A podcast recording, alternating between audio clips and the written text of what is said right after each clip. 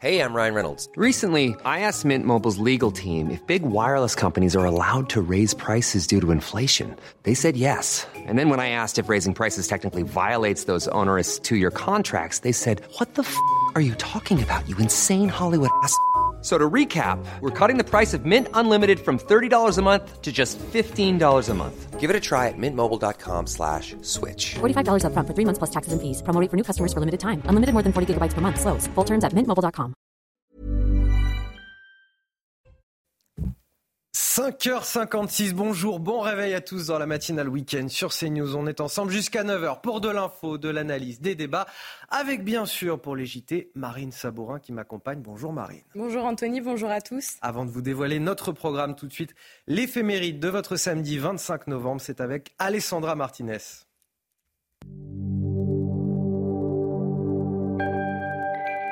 Chers amis, bonjour. Ce sont les Catherine que nous avons la joie de fêter aujourd'hui. Leur sainte patronne, Catherine d'Alexandrie, est l'une des plus célèbres martyrs de l'histoire. C'était une femme riche, belle et très orgueilleuse. Un jour, un ermite nommé Ananias lui fait prendre conscience de sa vanité. Elle se convertit et devient encore plus pieuse qu'elle n'était coquette. En ce début du IVe siècle, en Égypte sous domination romaine, il ne fait pas bon être chrétien et Catherine se retrouve vite en prison. Lors de son procès, elle se montre bouleversante. L'officier qui commande la garde se convertit, ainsi que 200 de ses hommes. Ils sont tous massacrés. Catherine est condamnée à mort, battue, rouée, égorgée. La légende raconte que du lait sortit de sa gorge. Catherine est aussi connue pour être la sainte patronne des jeunes femmes de plus de 25 ans qui ne se sont toujours pas mariées, les fameuses Catherinettes. Sachez aussi que c'est elle qui serait apparue en 1425 à Jeanne d'Arc avec Sainte Marguerite et Saint Michel. Et voici pour finir l'extrait d'une prière que Sainte Catherine aurait écrite avant son martyre. Seigneur, que le sang que je vais répandre pour vous purifie les souillures de mon âme. C'est tout pour aujourd'hui. À demain, chers amis. Ciao. Alors évidemment, sur ce plateau, on a Marine Sabourin, mais pas que. Pas que. On a aussi euh, Vincent Roy qui m'accompagne. Bonjour, Vincent, Anthony. journaliste et écrivain. Et, euh, et Amaury Brelet, rédacteur en chef à, à Valeurs Actuelles. Bonjour Amaury. Bonjour Anthony. Et j'oubliais, Karine Durand, bien sûr, pour la météo de votre samedi. Et où? Avec Wurtmodif, spécialiste des vêtements de travail et chaussures de sécurité. Wurtmodif, sur vous tout le temps. La météo avec Mystérieux Repulpant, le sérum anti-âge global au venin de serpent par Garantia. Et Karine, on arrive maintenant à des températures un petit peu plus fraîches.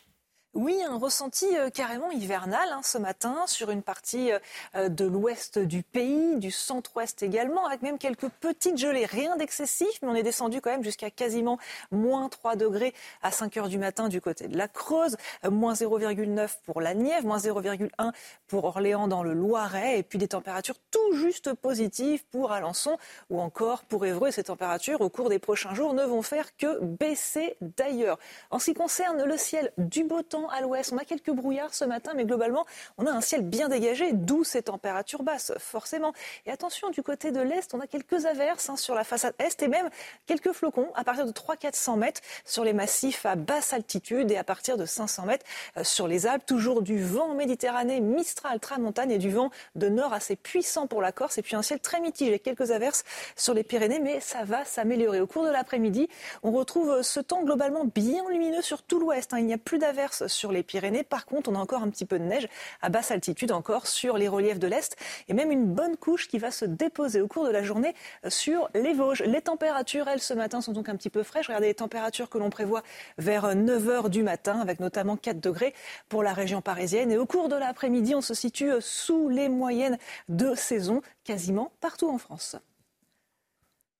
C'était la météo avec Mystérieux Repulpant, le sérum anti-âge global au venin de serpent par Garantia. C'était la météo avec Wurtmodif, spécialiste des vêtements de travail et chaussures de sécurité. Wurtmodif, sur vous tout le temps. Il est 6h, bon réveil à tous sur CNews. Voici les titres de votre journal. À la une, ce deuxième jour de trêve entre Israël et le Hamas. De nouvelles libérations d'otages sont attendues dans la journée. Hier soir, 24 d'entre eux ont été relâchés par le groupe terroriste, dont 13 Israéliens qui ont pu retrouver leur famille. Toutes les images dès le début de ce journal. Objectif zéro délinquance pour les JO. Est-ce que c'est possible? À huit mois de la compétition, les opérations de police ont été renforcées. Trafic de drogue, vente à la sauvette, agression, les défis sont nombreux. Nous avons suivi une patrouille en Seine-Saint-Denis. Le reportage à suivre. Et puis ils vous attendront probablement à, la sortie du supermarché aujourd'hui. Les bénévoles de la Banque alimentaire font appel à votre générosité. Tout au long du week-end, ils organisent leur grande collecte nationale avec une équation difficile, toujours plus de bénéficiaires et des stocks très bas. Nous les avons suivis ce matin dans le département de Haute-Garonne. Mais forcément, ce matin, on commence avec euh, ces images, un des rares moments de joie pour le peuple israélien depuis euh, le 7 octobre dernier. C'était cette nuit, des automobilistes qui, vous le voyez, s'arrêtent et qui applaudissent au passage des, ambulances. Le convoi euh, que vous voyez à l'image transporte les tout premiers otages libérés par euh, le Hamas. Un moment d'émotion. On espère évidemment que d'autres suivront dès aujourd'hui. Aujourd'hui, deuxième jour de trêve entre Israël et le Hamas. Oui, c'est le Qatar qui doit annoncer le nombre d'otages du Hamas libérés ce samedi. On le rappelle, l'accord prévoit la libération de 50 d'entre eux durant ces quatre jours de trêve. Hier soir, le Premier ministre israélien a affiché sa détermination. Écoutez. Nous venons d'achever le retour de nos premières personnes libérées, des enfants, leurs mères, d'autres femmes. Chacun d'entre eux est un monde à part entière. Mais j'insiste auprès de vous, des familles et de vous, citoyens d'Israël, sur le fait que nous sommes déterminés à obtenir le retour de toutes les personnes enlevées. C'est l'un des objectifs de la guerre et nous sommes déterminés à atteindre tous les objectifs. Et donc hier soir, 13 otages israéliens ont été euh, libérés, ainsi que 10 Thaïlandais et un Philippin. Tous les otages libérés ont passé un examen médical et aucun d'entre eux ne présente de danger vital. Une joie en demi-teinte, hein, car euh, chacun de ces otages a perdu des proches lors des attaques euh, du 7 octobre ou à de la famille euh, à Gaza. L'État hébreu a, comme promis, relâché 39 prisonniers palestiniens. Les noms et les visages de ces 13 otages libérés avec Aminata Demphal. La fin d'une attente interminable pour les proches. 13 otages israéliens ont été libérés hier dans le cadre de l'accord officialisé entre le Hamas et Israël. Quatre enfants et neuf femmes âgées de plus de 70 ans ont été échangés contre 39 prisonniers palestiniens. Parmi eux, Aviv, 2 ans, sa sœur Raz, âgée de 4 ans, et leur mère Doron, 34 ans. Cette famille avait été enlevée dans le kibbutz de Niroz, tout comme Margalit, grand-mère de 78 ans, et Yafa Hadar, 85 ans, dont l'image, emmitouflée dans une couverture rose à bord d'une voiturette de golf en direction de Gaza, avait fait le tour du monde. Il y avait également cette famille sur trois générations, les Munder, eux aussi originaires du kibbutz de Niros. Oad, 9 ans, sa mère Keren, 54 ans et sa grand-mère Ruth, 78 ans. Troisième famille libérée, Daniel Aloni, 44 ans, et sa fille Amélia, âgée de 5 ans. Sept autres membres de leur famille sont toujours retenus en otage par le Hamas. Enfin, Shana Perry, 79 ans, Anna Kadzir, 77 ans, et Adina Mosh, 72 ans, dont l'époux avait été abattu en tentant de la protéger. Tous ont été pris en charge en territoire israélien. Je le disais tout à l'heure, c'est un des, rares moments de, joie pour les, Israéliens, euh, très rare moment depuis le 7 octobre dernier, on peut le comprendre. Malgré tout, une joie entachée par le fait qu'il y a 240, il y avait 240 otages au total et qu'il en reste encore euh, plusieurs dizaines. Ils sont nombreux encore à être euh, aux mains du Hamas encore aujourd'hui. Oui, mais ne cachons pas notre, notre joie et, on comprend parfaitement les scènes de liesse quand on voit les gens applaudir au passage des, euh, des, convois d'otages de, qui reviennent sur le territoire. Voilà, c'est quand même un, c'est un moment euh, euh, extraordinaire. On imagine l'émotion des, des, familles. On va en savoir plus puisque ces otages ont, on ne sait pas encore s'ils euh, vont bien, s'ils sont en bonne santé, que, quel a été l'impact du choc psychologique, etc., etc. On va découvrir ça pour la suite. Et puis on prie surtout pour que cet après-midi, il y ait à nouveau d'autres otages qui soient, qui soient libérés. Mais là, pour l'instant, le, je crois que le, pays est tout à la joie et c'est bien normal. Elle bénéficie à qui ces images de libération? Elle bénéficie euh, bah, aux deux parties. Euh, évidemment au Hamas qui fait tout pour, euh, pour jouer la montre et pour étirer la trêve le plus possible jusqu'à l'arrêt du, conflit. C'est tout son intérêt, d'autant qu'il a été largement fragilisé par les frappes de Tzal depuis plusieurs semaines. Et en face, euh, l'État israélien se trouve face à un dilemme qu'on évoque depuis le début du conflit, c'est-à-dire poursuivre deux objectifs contradictoires, en tout cas en apparence, la destruction du Hamas et le retour des otages. Et là, Benjamin Netanyahu se trouve face à un dilemme politique historique qui non seulement engage l'avenir d'Israël, mais tout le Moyen-Orient. Dans le même temps, euh, Tsahal n'oublie pas son objectif principal, même s'il y a une trêve de quatre jours, peut-être renouvelable, on le verra et on en parlera tout à l'heure. Euh, l'objectif principal, éradiquer le Hamas. Je vous propose d'écouter le porte-parole de l'armée israélienne.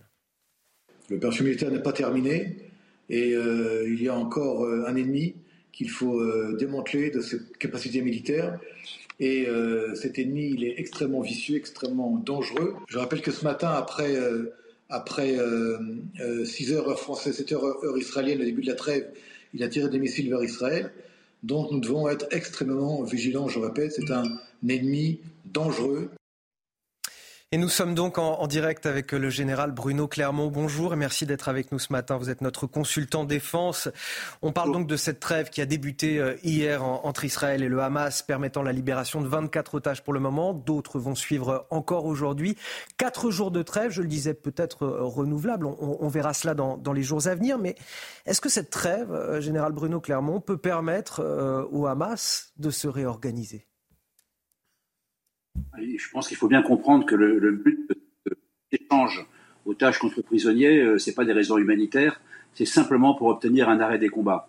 Euh, un arrêt des combats qu'on appelle trêve ou pause humanitaire, c'est l'important pour le Hamas, c'est que pendant plusieurs jours, euh, le Hamas ne va plus être bombardé comme elle était bombardée, ne va plus être envahi comme elle a été envahie depuis maintenant 49 jours et, et 3 semaines, ce qui, a fait, ce qui a fait extrêmement mal, cette stratégie de la puissance israélienne. Elle a pour but d'éliminer une force terroriste militaire qui est très puissante, il faut le rappeler.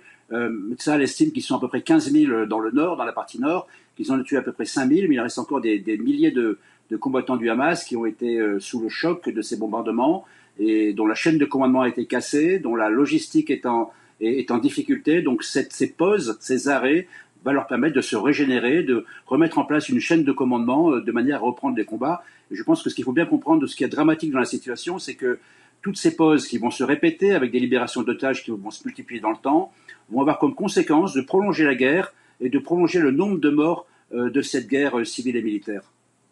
Euh, cette trêve, général Bruno Clermont, elle doit permettre, euh, durant ces quatre jours, la, libération de 50 otages. Elle doit permettre également la libération de 150 prisonniers palestiniens. Et puis, autre objectif de cette trêve, c'est l'acheminement de, l'aide humanitaire. Est-ce qu'on peut craindre que cette euh, aide humanitaire soit détournée par le Hamas? Ah, Bien sûr, bien sûr, c'est évident qu'elle sera détournée. Euh, on, rappelle la stratégie que j'ai évoquée, hein, une, intervention puissante de l'armée israélienne avec deux axes principaux. Le premier ont été des bombardements, une opération terrestre extrêmement euh, dure euh, qui vise à, éliminer le maximum d'infrastructures du Hamas. Et puis la deuxième, dès le premier jour, c'est ce, siège qui a été imposé à l'ensemble de la bande de Gaza, qui touche 2 millions de Gazaouis, mais dont le but est surtout de toucher les 30 000 combattants du Hamas, de manière à ce qu'ils n'aient plus d'eau, plus de nourriture, plus d'électricité et plus de pétrole. Donc euh, l'aide humanitaire qui va rentrer à nouveau sera détournée en partie par le Hamas. Elle va leur servir en particulier, il faut qu'ils ont besoin d'eau, au bout de 50 jours, ils ont besoin de nourriture et puis ils ont besoin de pétrole pour faire tourner les groupes électrogènes qui vont ventiler euh, leurs centaines de kilomètres de terrain qui sont essentiels dans la bataille. Donc oui, euh, à la fois cette trêve humanitaire et, et, le fait que la population a évidemment besoin de l'aide humanitaire, ça aussi, ça va prolonger la guerre et, augmenter le nombre de, morts euh, de civils dans la durée du conflit. Général euh, Bruno Clermont, il y a eu euh, de nouveaux bombardements la nuit dernière au, nord d'Israël, bombardements opérés par le, Hezbollah libanais. Est-ce que c'est de nature à remettre en, cause cette trêve opérée avec le, Hamas? C'est peu probable parce qu'on voit bien que la trêve a été signée entre Israël et le Hamas. Il n'y a pas de trêve entre Israël et le Hezbollah ou Israël et les outils. Donc on va dire que ça fait partie de cet environnement un peu complexe dans lequel euh, euh, l'armée israélienne a trois fronts en réalité, le front de Gaza qui lui est neutralisé, mais pas le front du Hezbollah. Éventuellement les outils vont continuer à mener des actions contre Israël. Euh, ce sont des fronts sur lesquels il n'y a pas eu de pas eu d'accord, pas eu de trêve. Donc ça montre bien que la, complexité de la situation militaire dans laquelle se trouve l'armée israélienne pour les prochaines semaines. Le général Bruno Clermont, notre consultant défense, merci d'être avec nous ce matin. Vous restez tout au long de cette matinale pour nous décrypter euh, ce conflit euh, en direct. Si la guerre contre le Hamas est loin d'être finie depuis maintenant euh, sept semaines, des dizaines de milliers de réservistes ont été appelés à combattre et pour leurs proches, évidemment, l'inquiétude est permanente, Marie. Oui, nos équipes Fabrice Elsner et Thibault Marcheteau ont rencontré Galit, une mère dont le fils a dû se rendre immédiatement sur le terrain le 7 octobre dernier. Depuis, sa vie est bouleversée. Le récit est signé Sarah Varni. Le 7 octobre dernier, Galit reçoit un appel de son fils. Elle doit organiser son retour le plus rapidement possible en Israël. Noam était euh, en Grèce, il était parti la veille, le vendredi 6. Et quand ça s'est déclenché le samedi matin à 6h30, où on s'est tous réveillés avec les sirènes, etc., on s'est levé, on s'est mis dans la, pièce sécurisée. Puis cinq minutes après, on est retourné euh, nous coucher comme si de rien n'était. Et vers 10h30, euh, 11h du matin, mon fils Noam m'appelle en me demandant de, lui trouver un billet. Alors moi, euh, qui n'avais pas du tout compris l'ampleur encore de, la chose, je lui dis mais pas du tout, finis tes vacances et puis quand tu reviendras, on verra. Il me dit ah non non mais t'as pas compris maman, il faut absolument que je sois là ce soir. Donc euh, on est allé le chercher à l'aéroport le dimanche 8 euh, vers midi. Et là, on a, j'ai récupéré effectivement un robot. En fait, il s'était déjà préparé psychologiquement à tout ce qu'on lui avait appris pendant, pendant ces trois ans. Noam est membre des forces spéciales israéliennes et ne peut communiquer que très peu avec ses proches. À la maison, l'angoisse est permanente. Je ne dors plus en fait. Depuis le 8 octobre, euh, je dors par... Euh, je me couche hein, tous les soirs normalement. Je m'endors vers 2 h du matin. J'arrive pas à m'endormir avant. Depuis l'annonce du cessez-le-feu, les combats ont baissé en intensité. La crainte d'une issue fatale pour la mère de Noam reste très forte. Je suis beaucoup plus inquiète pendant cette trêve pour nos soldats qu'en temps de, guerre en fait. Tous les jours, on vit avec cette peur qu'à 6 h du matin, ou qu'à 11 h du soir, ou qu'à minuit, il y ait quelqu'un qui nous tape à la porte. Et quand on ouvre, on voit euh, un officier de salle pour nous annoncer une mauvaise nouvelle. Malgré l'implication directe de son fils dans le conflit, Galit reste persuadé que cette guerre reste nécessaire à la survie d'Israël qu'il faut se mettre euh, dans, la tête, dans la psychologie finalement d'un pays en guerre quand on voit évidemment des, parents terrorisés à l'idée d'apprendre que leurs enfants sont morts au combat. Euh, est-ce que justement ces combats, cette guerre peut se prolonger longtemps? Euh, je pense à cette trêve, justement. On, disait tout à l'heure, est-ce que c'est le risque aussi de voir le Hamas reconstituer ses forces et de fait avoir une guerre qui se prolonge à la faveur de trêves qui permettent au Hamas de se reconstituer? Bah, D'abord, toute la difficulté, c'est qu'on voit bien que c'est le Hamas qui, pour l'instant, d'une certaine façon, mène la danse. Pourquoi je dis cela? Puisqu'il y a quand même eu un, échange, il y a un échange d'otages. Vous savez qu'il y a quand même 150 otages euh, palestiniens, euh, prisonniers palestiniens, prisonniers, palestiniens, pardon, prisonniers palestiniens qui vont être échangés contre 50 otages euh, innocents et civils, alors que les 150 euh, prisonniers palestiniens ne sont ni innocents ni euh, civils. Bon, donc il y, a cette première difficulté. La deuxième chose, c'est qu'évidemment, il y a toutes les chances pour que le Hamas profite de cette trêve pour se réorganiser. Puis troisième chose, cette trêve, est-ce que les Américains eux-mêmes ne vont pas peser de manière à ce qu'elle dure au nom de la libération des otages? Ce qui ferait en sorte que, d'une certaine façon, Israël ne puisse pas terminer le travail qu'elle a commencé, c'est-à-dire le démantèlement du Hamas. Peut-on revenir après une trêve longue? Cette trêve va-t-elle durer? Beaucoup de questions. Est-ce que le gouvernement américain ne va pas peser sur le gouvernement israélien, sur Netanyahou, de manière à ce qu'on prolonge cette trêve et par conséquent, pour, tout ça dans le but évidemment de récupérer des otages? Mais est-ce que c'est la bonne stratégie? Euh, Là, le gouvernement israélien est confronté à de lourdes difficultés.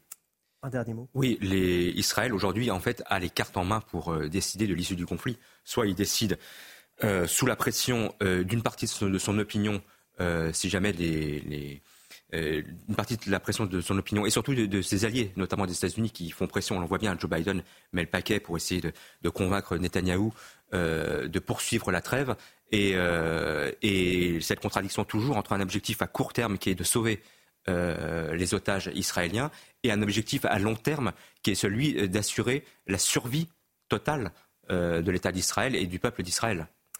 Allez, il est quasiment 6h15 sur CNews avant de passer au reste de l'actualité. Le rappel des titres, Marine Sabourin. Anime, un homme d'une vingtaine d'années est décédé hier soir. Il a été poignardé dans le quartier de Pisevin, connu pour ses trafics de drogue. Ce jeune a été retrouvé par un témoin dans la cave d'une zone commerciale délabrée et n'a pas pu être réanimé malgré l'intervention des secours. Dublin sous haute surveillance après les incidents survenus au lendemain de l'attaque au couteau. Un plan de maintien de l'ordre a été renforcé et deux canons à eau ont été déployés par précaution. Jeudi soir, près de 500 émeutiers avaient incendié des véhicules, pillé et saccagé des commerces dans le quartier où vivrait euh, l'assaillant. Et puis dans la bande de Gaza, quelques 200 camions d'aide humanitaire ont été déchargés hier. Cette livraison constitue le plus gros convoi humanitaire depuis le début du conflit. L'ONU précise que près de 130 000 litres de carburant ont pu passer la frontière vers Gaza et que 21 patients en situation critique ont été évacués euh, au nord de l'enclave. C'est l'une des préoccupations majeures des Jeux Olympiques, la sécurité en région parisienne. Vous allez me dire, il y a de quoi faire à, Paris. Un plan zéro délinquance a donc été euh, lancé par la préfecture de police de Paris, Marine. Oui, lutte euh, contre les trafics de stupéfiants et les ventes à la sauvette, sécurisation des populations. Les objectifs sont euh, multiples. Depuis le mois de janvier, 2000 opérations ont été menées en Seine-Saint-Denis qui accueille plusieurs sites olympiques. Illustration avec Célia Barotte dans l'une de ses patrouilles à Saint-Ouen. Au cœur de la cité Aragozola à Saint-Ouen, il y a une école, des terrains sportifs et au pied des immeubles, du trafic de drogue. En complément des longues investigations, les agents de la brigade territoriale de contact et de la brigade anticriminalité mènent ici des opérations dissuasives et répressives. Ce jour-là, ils ont interpellé un mineur. Dans ses poches, des stupéfiants et 350 euros. La cible euh, est parti plutôt que prévu euh, du point parce qu'on avait été entre guillemets détronché, hein, euh, c'est-à-dire qu'on a été repéré. Et naturellement, comme on connaît très bien la Circo, bah, du coup on a pu euh, se repositionner pour permettre une interpellation un peu plus loin du trafic. Mais l'opération ne s'arrête pas là. Les fonctionnaires de police procèdent ensuite à un ratissage des environs. Des produits illicites sont retrouvés dans des buissons. Ah il y a des capsules de CC, vous voyez la cocaïne, elle est vendue comme ça, par dose de 1 gramme ou de demi-gramme, ça dépend. Et la dose, la dose de 1 gramme, elle est vendue en général 60 euros. Et dans ce bâtiment abandonné, des sacs de conditionnement y sont stockés. Les sachets euh, sont euh, récupérés quand même, parce que potentiellement on peut éventuellement avoir des traces qui peuvent nous intéresser dans, le cas du trafic. Et puis avec les conditionnements, on peut remonter sur certains, certaines personnes qui à certains moments pouvaient être susceptibles de, de se retrouver à l'étage. Des patrouilles qui sont nécessaires pour assurer la tranquillité des riverains et qui ont déjà prouvé leur efficacité. En termes de chiffre d'affaires, euh, euh, les chiffres qu'on avait à l'époque où euh, cette cité était vraiment au point culminant de son activité, c'était de l'ordre de 50-60 000 euros par jour. Et là, désormais, on tourne plus autour de 10 000 euros par jour. Grâce à ces opérations quotidiennes, déjà trois points de deal sur 7 à Saint-Ouen ont été éradiqués on peut évidemment saluer le, travail considérable mené par, les forces de l'ordre dans ces quartiers-là. Euh, néanmoins, l'intitulé de l'opération Objectif zéro délinquance, je suis toujours un petit peu sceptique sans vouloir faire de sarcasme, mais bon, on sait la situation. Non, mais on croit rêver. De qui se moque-t-on? D'autant que, alors évidemment, hein, au préalable, il faut saluer l'action de ces policiers sur le terrain. Il va sans dire. Évidemment. Mais déjà dans l'intitulé, on se dit, mais alors, zéro délinquance, dans le cadre des, des JO, hein, puisque c'est ainsi qu'est stipulé ce, Et vous allez me dire le reste du temps pour les habitants. le reste du temps, donc puisqu'il y a les, les, les, JO, la opération zéro. C'est peut-être le début d'un grand bouleversement. Hein, ce qui ne veut rien. Oui, alors attendez, les grands bouleversements, on les, vraiment, on a, là-dessus, on n'a vraiment aucun espoir. Non, mais c'est presque, quand vous regardez, c'est dommage pour ces policiers, parce que quand vous regardez cela, c'est presque risible, au fond. Personne n'y croit, mais on continue à nous vendre euh, euh, non, mais vraiment zéro délinquant. Mais qui peut imaginer dans ce pays que euh, on va régler le problème grâce au JO D'ailleurs, là, on met le paquet, zéro délinquance, etc. Non, mais franchement, il y a des moments où l'exécutif se moque vraiment du monde avec ce type d'annonce. Mais vraiment, il faut il faut vraiment prendre les Français pour des imbéciles. Vous allez peut-être les rencontrer à la sortie du supermarché aujourd'hui, les bénévoles de la Banque alimentaire. Comme chaque année, elle organise sa grande collecte nationale. Oui, trois jours pour récolter le plus de denrées euh, alimentaires et de produits d'hygiène. L'association tire cette année euh, la sonnette d'alarme. Les stocks sont très bas et les bénéficiaires de plus en plus nombreux. Illustration à Toulouse avec Jean-Luc Thomas. Si vous voulez donner une denrée non périssable, ok. Euh, peut-être pas des pâtes parce qu'on en a déjà beaucoup, mais des conserves de poissons ou de légumes Ou des produits d'hygiène, ou produits bébés. En 2021, dans ce magasin, 2 tonnes 6 de denrées sont récoltées. L'année dernière, une tonne de moins. Les bénévoles ont des craintes pour cette année. On remarque effectivement qu'il y a peut-être quelques réticences de la part de certains qui nous disent qu'eux-mêmes sont parfois intéressés par euh, les dons qu'on fait en leur faveur. Tous les dons, même les plus modestes, deviennent aujourd'hui primordiaux. Plus ça va, plus il y a personne dans le besoin. Donc même si c'est pas grand-chose, c'est toujours bien de donner un petit peu. Il faut aider les uns les autres. On ne sait jamais ce qui peut nous arriver à nous aussi demain. Ça coûte enfin, que quelques euros, donc euh, je veux dire c'est normal, le partage. Confronté à une hausse du nombre des bénéficiaires et à une baisse des dons, la Banque alimentaire de Toulouse change de modèle. Euh, nous, on mise beaucoup d'espoir sur euh, une réorganisation, une, une, professionnalisation de nos métiers pour pouvoir eh bien, s'organiser différemment, aller chercher des dons plus loin. En Haute-Garonne, la Banque alimentaire aimerait recevoir 300 tonnes de denrées. S'ils en récoltent 200, ils seront ravis. On a beaucoup de tensions en ce moment sur les euh, campus universitaires euh, en France et notamment à Nantes avec des propos qui sont parfois intolérables. Jean Maire de la race blanche, c'est ce qu'a lancé le représentant d'un syndicat étudiant classé à gauche à un représentant de l'UNI, un autre syndicat cette fois classé à droite. Ce dernier a, a d'ailleurs déposé plainte pour injure raciste. Oui, des propos qui sèment le trouble dans la communauté éducative. La présidente de l'université a dû effectuer un signalement auprès du procureur de la République, Michael Chaillot et Jean-Michel Decaze. L'altercation a eu lieu en pleine distribution de tracts mardi après-midi sur fond d'élection étudiante. Elle a été filmée par ce militant de l'UNI, syndicat classé à droite. À l'image, le porte-parole à Nantes de l'Union Pirate, classé très à gauche. L'Union Pirate, pour ne pas aller sur le fond, qui sont les seuls, euh, ce sont les seuls à avoir tenu des propos racistes. Le seul à avoir dit j'emmerde la race, euh, la, la race blanche. Le seul à avoir dit d'ailleurs à côté j'emmerde la police, j'emmerde la France. Il n'y a eu aucune agression raciste de la part de militants de l'Uni ou de ma part. Depuis la diffusion de la vidéo sur les réseaux sociaux, le porte-parole de l'Union Pirate a été agressé dans les transports en commun. Lors d'un rassemblement sur le campus, ses soutiens tiennent à expliquer ce qu'il s'est passé avant l'enregistrement de la vidéo. Juste avant la vidéo, la personne qui a été filmée euh, a fait l'objet d'insultes racistes. On l'a traité de sauvageon, de sauvage. On lui a prié de retourner en Palestine. Donc ce sont quand même des insultes extrêmement graves. L'UNI a déposé plainte. Dans un communiqué, la présidence de l'université dénonce toute forme de discrimination et réaffirme, je cite, son attachement à un débat démocratique respectueux de chacun. Amaury Brelet, une réaction sur ce qu'on vient Oui, c'est l'illustration du fléau du, du wokisme qui s'infiltre de plus en plus dans beaucoup d'universités françaises et euh, du déni du réel sur la sur l'existence. on est même au-delà du wokisme. hein. Quand on dit Jean-Maire Oui. la race blanche, c'est. Euh, c'est- de la part de, de- de militants d'extrême gauche. hein. Donc on voit bien là le, le, le wokisme qui, qui persiste, notamment à Nantes, qui visiblement cumule euh, tous- tous les défauts, la délinquance, les antifas et les wokistes à l'université. Et ce, ce racisme anti-blanc, c'est malheureusement une réalité que beaucoup à gauche refusent de voir. On va marquer une courte pause. On revient dans un instant. On évoquera bien évidemment la libération des 24, euh, de 24 otages du Hamas. D'autres libérations doivent encore euh, venir en ce deuxième jour de, trêve entre euh, Israël et le Hamas. On s'intéressera plus particulièrement, vous voyez, dans, cette libération au, au rôle de la Croix-Rouge, le comité international de la Croix-Rouge. Comment opère-t-elle dans la libération de ces otages? On verra ça juste après la pause. À tout de suite. 6h29 de retour dans la matinale week-end sur CNews avec Marine Sabourin, avec euh, Vincent Roy et avec Amaury Brelet pour décrypter ensemble toute l'actualité. Voici les titres de votre journal de 6h30. À la une, évidemment, cette grande émotion hier en Israël avec une première libération d'otages du Hamas. 24 personnes prises en charge par les secours et notamment le comité international de la Croix-Rouge, le CICR. Nous reviendrons sur son rôle clé dès le début de ce journal et puis on s'intéressera aussi tout à l'heure à 7h30 à la prise en charge psychologique des victimes. Comment réagir en cas d'attaque au couteau dans les établissements scolaires? Plus d'un mois après l'attentat d'Arras, une quarantaine de chefs d'établissement ont été réunis dans le département de la Somme pour suivre une formation spéciale. Vous verrez toutes les images dans quelques minutes.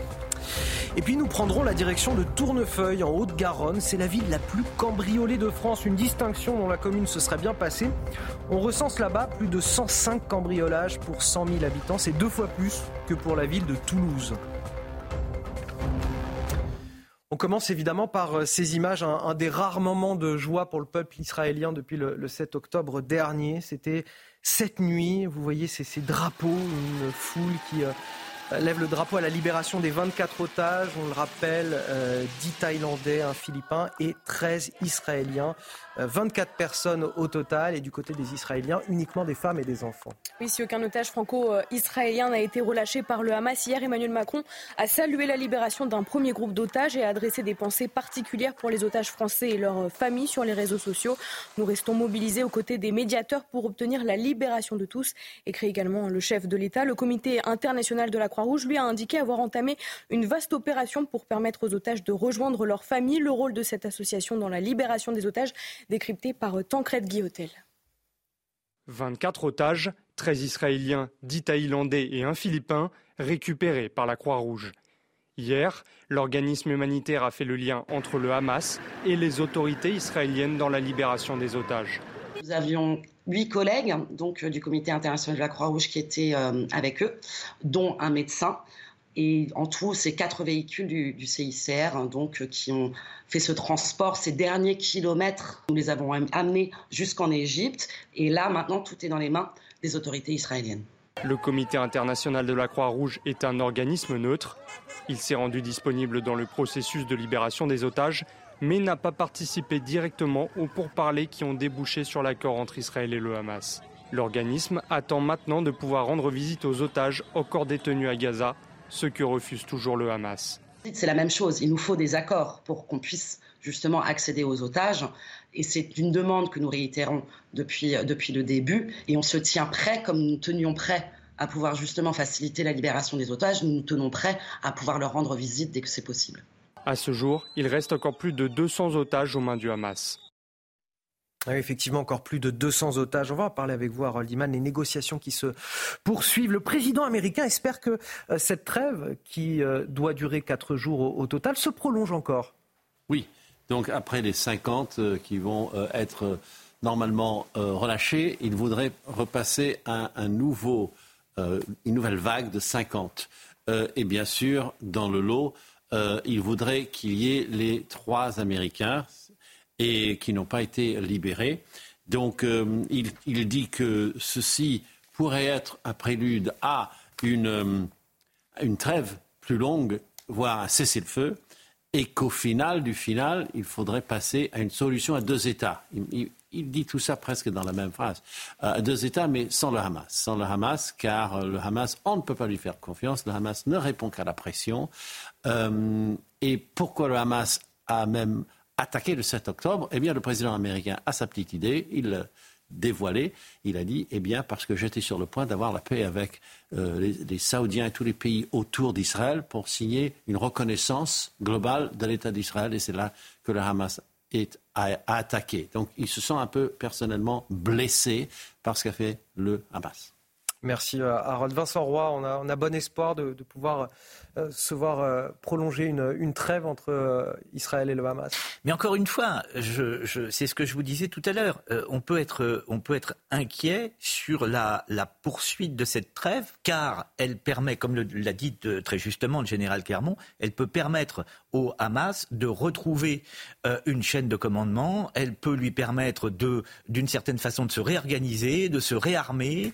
là, il a été, le Hamas a été sévèrement touché. Il doit donc se d'une certaine façon se reconstituer et on peut craindre euh, euh, qu'il se reconstitue précisément au gré de euh, cette trêve qui s'allongerait. Dans le même temps, évidemment, cette trêve allongée pourrait-elle permettre de récupérer davantage d'otages? C'est le dilemme dont parlait tout à la fois euh, Amaury tout à l'heure et le général Clermont. C'est toute la difficulté à laquelle est confronté aujourd'hui Netanyahou. Amaury Brelet. Oui, ce qui est certain, c'est qu'en tout cas en pratique, l'élimination du Hamas est un prérequis, à mon avis, indispensable à toute reprise du, processus de paix. On ne peut pas imaginer de renégocier, de relancer les négociations euh, à terme, une fois le conflit terminé, euh, avec un groupe terroriste au milieu euh, qui appelle à la destruction d'une des parties. Allez, on revient en France à présent. lendemain des obsèques de Thomas, 16 ans, tué en marge d'une fête de village dans le département de la, Drôme. Le déroulé de la soirée se, précise un petit peu au fur et à mesure de l'évolution de l'enquête, notamment grâce aux, auditions des neuf suspects placés en garde à vue mardi et des dizaines de témoins entendus. On fait le point sur cette enquête avec Mathilde Ibanez et Sacha Robin. Les neuf personnes interpellées, plus la personne qui s'est euh, directement rendue à la gendarmerie resteront en garde à vue ce matin dans le cadre de l'enquête pour meurtre et tentative de meurtre en bande organisée. Le principal suspect, lui, est âgé de 20 ans. Il a été désigné par de nombreux euh, témoins comme étant l'auteur du coup de couteau mortel sur euh, Thomas. Il continue pourtant toujours de nier les faits face aux enquêteurs. Il est déjà connu des services de police, dont deux condamnations par ordonnance pénale, l'une pour recel euh, de vol, l'autre pour port d'armes blanches de catégorie D. Parmi les autres individus placés en garde à vue, trois eh sont des mineurs ayant plus de 16 ans. Une garde à vue pour ces dix euh, suspects, en tout cas, qui doit prendre fin en début d'après-midi aujourd'hui, mais aucune information pour l'heure du nombre de suspects qui vont être déférés devant le juge. Alors ils ont été euh, nombreux tout au long de la semaine à, vouloir ramener ce fait politique à un fait divers. Et pourtant, il va bien falloir tirer des conclusions de ce qui s'est passé. Bah, d'abord, première surprise, euh, la réaction de l'exécutif. Bon, euh, M. Véran nous déclare qu'il ne faut pas voir dans cette affaire, il ne faut pas y mettre de communautarisme. C'est l'une de ses premières déclarations. Donc déjà, on se dit, tiens, c'est quand même curieux qu'on nous tienne ce type de propos. Première chose. Deux, on ne nous donne ni les noms euh, ni les prénoms euh, des personnes gardées à vue. C'est donc qu'il y aurait une peur que tout cela puisse être instrumentalisé. Je ris parce que c'est du plus parfait ridicule. J'ajoute que euh, aux obsèques de Thomas, pas un membre de l'exécutif n'est là, c'est-à-dire que l'État n'est pas représenté. Je dis aussi que euh, lorsque euh, il y a eu l'affaire Naël au Parlement, on a fait une minute de silence pour Thomas. Pas de minute de silence. Deux poids, deux mesures. ah ben pas deux poids, deux mesures. De quoi Thomas est-il le nom D'une France oubliée, euh, d'une France rurale qui euh, n'existe pas pour les élites parisiennes et euh, d'une France là qui est attaquée. Pourquoi? Parce qu'elle est blanche. Ça fait beaucoup quand même pour que l'exécutif reste silencieux. l'exécutif a peur.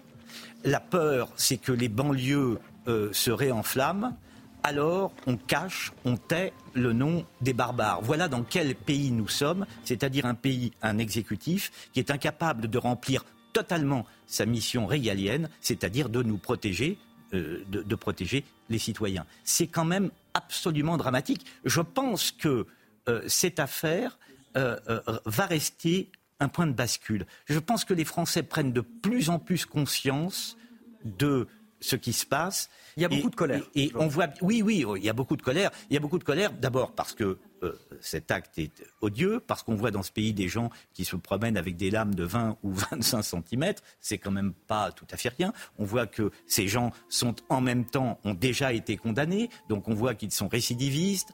Euh, voilà. On voit tout à la fois euh, on décrit mal, on décrypte mal tout à la fois le silence de l'exécutif, comme le laxisme euh, d'une certaine justice qu'on voit à l'œuvre chaque jour. Donc que va-t-il se passer demain?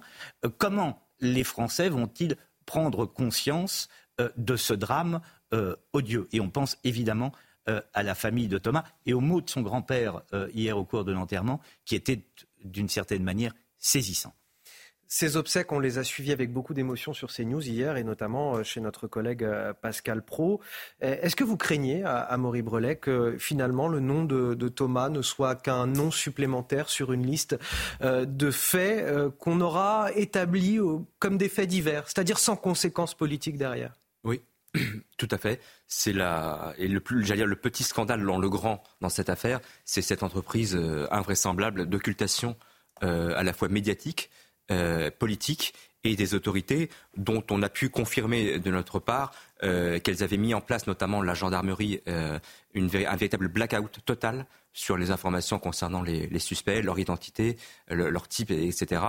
D'où la colère que l'on ressent sur les réseaux sociaux, mais à mon avis dans une grande partie de l'opinion, parce que ce drame, il illustre et Vincent l'a très bien dit, des non-dits et toutes les faillites euh, de la société française. C'est d'abord la surreprésentation de l'immigration dans certains faits de délinquance, c'est l'existence du racisme anti-blanc que la gauche refuse de voir euh, encore aujourd'hui, c'est la faillite de l'assimilation puisqu'on a affaire, pour le cas du suspect principal, à quelqu'un qui, il y a 20 ans, est déjà condamné deux fois. Euh, et à une certaine forme aussi de laxisme judiciaire, il faut le dire, puisque ce, ce même Shahid A euh, avait interdiction de porter un couteau depuis septembre et qui visiblement il a frappé, puisqu'en tout cas il est suspecté d'être l'auteur des coups mortels, euh, grâce à, avait muni d'un couteau de 25 cm. Donc voilà, tout ça illustre malheureusement les, des non-dits, les faillites de la société française et le, déni du réel aujourd'hui des politiques et des médias, il est inquiétant parce que le, réel finira toujours par nous rattraper un jour ou l'autre. Deux petites choses rapidement. Le journal Le Monde met quatre jours à traiter l'affaire. Ça en dit long. J'ajoute le silence de M. Mélenchon. Euh, pourquoi? Parce que je pense au battage autour de l'affaire Naël. Là, toutes tout et les filles étaient derrière.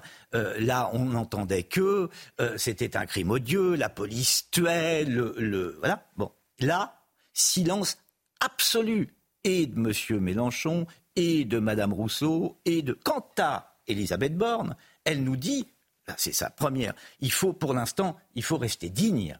On a un délai, un délai de décence. Mais les délais de décence, on en a, on en a toutes les semaines. C'est le, c'est le, c'est pas un délai de décence que Mme Borne nous a proposé. C'est un délai de déni. C'est tout autre chose. C'est d'une toute autre nature. Mme Borne a peur. M. Macron a peur. Nous avons un État faible. On va continuer à parler de la violence. On, en a parlé là dans, les communes rurales. On peut aussi en parler dans les établissements scolaires. Se préparer au pire. Plus d'un mois après l'attentat d'Arras, des proviseurs de, collèges et de lycées apprennent à réagir face à, à, des violences de haute intensité. Alors il y a les attaques au couteau, mais aussi les, les tentatives de suicide d'élèves, euh, l'irruption d'un parent avec une arme à feu. Toutes les situations sont étudiées, Marine. Oui, le stage dure deux jours et accueille une quarantaine de chefs d'établissement. Illustration dans la Somme avec Marie-Victoire Dieudonné. Des principaux de collège et des proviseurs de lycée qui font voltiger les chaises et qui manient les armes blanches. Pas de panique, il s'agit d'une mise en situation qui a un objectif, apprendre à la quarantaine de stagiaires à se défendre d'un agresseur et à adopter les bons réflexes. Une intervention dont les proviseurs perçoivent toute la nécessité. Coupé. Et tout le temps des mauvaises notes. Les mises en situation s'enchaînent. Ici, une tentative de suicide d'un élève. Je me foutre en l'air. Ou encore l'irruption d'un parent. Tu te calmes.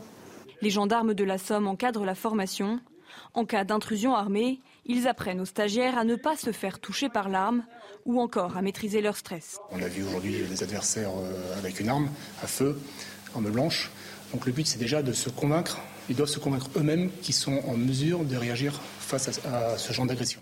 Les mises en situation s'accompagnent de cours théoriques et de temps de débrief entre collègues et formateurs. Il faut réussir à calmer l'élève, à renouer un contact, renouer un contact pour la faire, euh, la faire redescendre et, et, le plus rapidement possible pour que le danger soit, soit écarté. Ces formations ne sont pas nouvelles. Dans l'Académie d'Amiens, elles sont intégrées au cursus des proviseurs depuis 2017, mais leur utilité a été mise en lumière par l'attentat d'Arras à la mi-octobre. C'est incroyable de voir finalement à quoi on en est réduit aujourd'hui.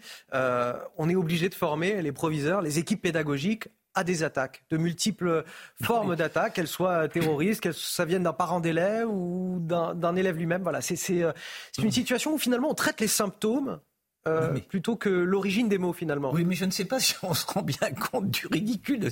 Non, mais je regardais ces images, mais c'est parfaitement ridicule. Alors c'est ridicule, mais c'est aussi probablement nécessaire. Ah oui, non, mais bien, non, mais attendez, je ne, je ne, euh, évidemment. C'est l'absurdité de la situation. Je ne dis pas le contraire, mais enfin, il faut voir euh, euh, où nous, j'allais dire où nous sommes descendus, mais à quel point nous en sommes rendus. On va former les proviseurs au close combat. Non, mais attendez, ça, ça devient dingue. Vous avez vu Non, mais ces images sont ridicules. Cette, cette dame avec un couteau, en train de balancer des chaises. Enfin, écoutez, tout ça, tout ça ne, ne, ne, fait pas, ne fait pas sérieux. Et, et je comprends bien que la situation l'exige. Je, je, je, comprends tout ça.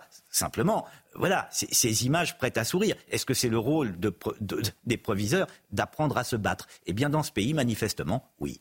6h45 sur CNews, le rappel de l'actualité avec Marine Sabourin. À Nîmes, 15 personnes ont été mises en examen hier après avoir été interpellées lors d'un vaste coup de filet contre un réseau de trafic de stupéfiants dans le quartier de Pisevin. Cette opération avait été lancée lundi par près de 250 policiers. Ces enquêtes n'ont pas de lien direct avec celle sur la mort à Pisevin d'un enfant de 10 ans, Fayenne mortellement blessé d'une balle perdue fin août. Les tirs ont repris sur le nord d'Israël. Plusieurs localités ont été visées en provenance du territoire libanais. Cela met fin à la trêve informelle que le Hezbollah avait indiquée, sans avoir de lien avec le Hamas qui respecte ce matin le cessez-le-feu à Gaza. Et puis en Sicile, regardez ces images impressionnantes de l'Etna qui est entré en éruption une nouvelle fois hier. De nouvelles fontaines de lave ont jailli du volcan le plus haut et le plus actif d'Europe avant de cracher de la fumée et descendre. La plus importante coulée de lave visible hier provenait d'un cratère au sud-est du volcan. Des images toujours impressionnantes. C'est euh, la ville la plus cambriolée de France, Tournefeuille, en Haute-Garonne. 300 cambriolages ont été recensés l'année dernière dans cette commune de seulement 30 000 habitants. Oui, en plus de l'installation de nouvelles caméras de vidéosurveillance et le renforcement des effectifs de police, la ville a accueilli un nouveau directeur de la tranquillité publique. Reportage de Jean-Luc Thomas. Tournefeuille ressemble à toutes les villes pavillonnaires. Les habitants quittent leur domicile à 8 heures, y reviennent à 18. Les maisons plutôt cossues restent alors vides. Une aubaine pour les voleurs. Ceux-ci deviennent parfois des agresseurs extrêmement violents.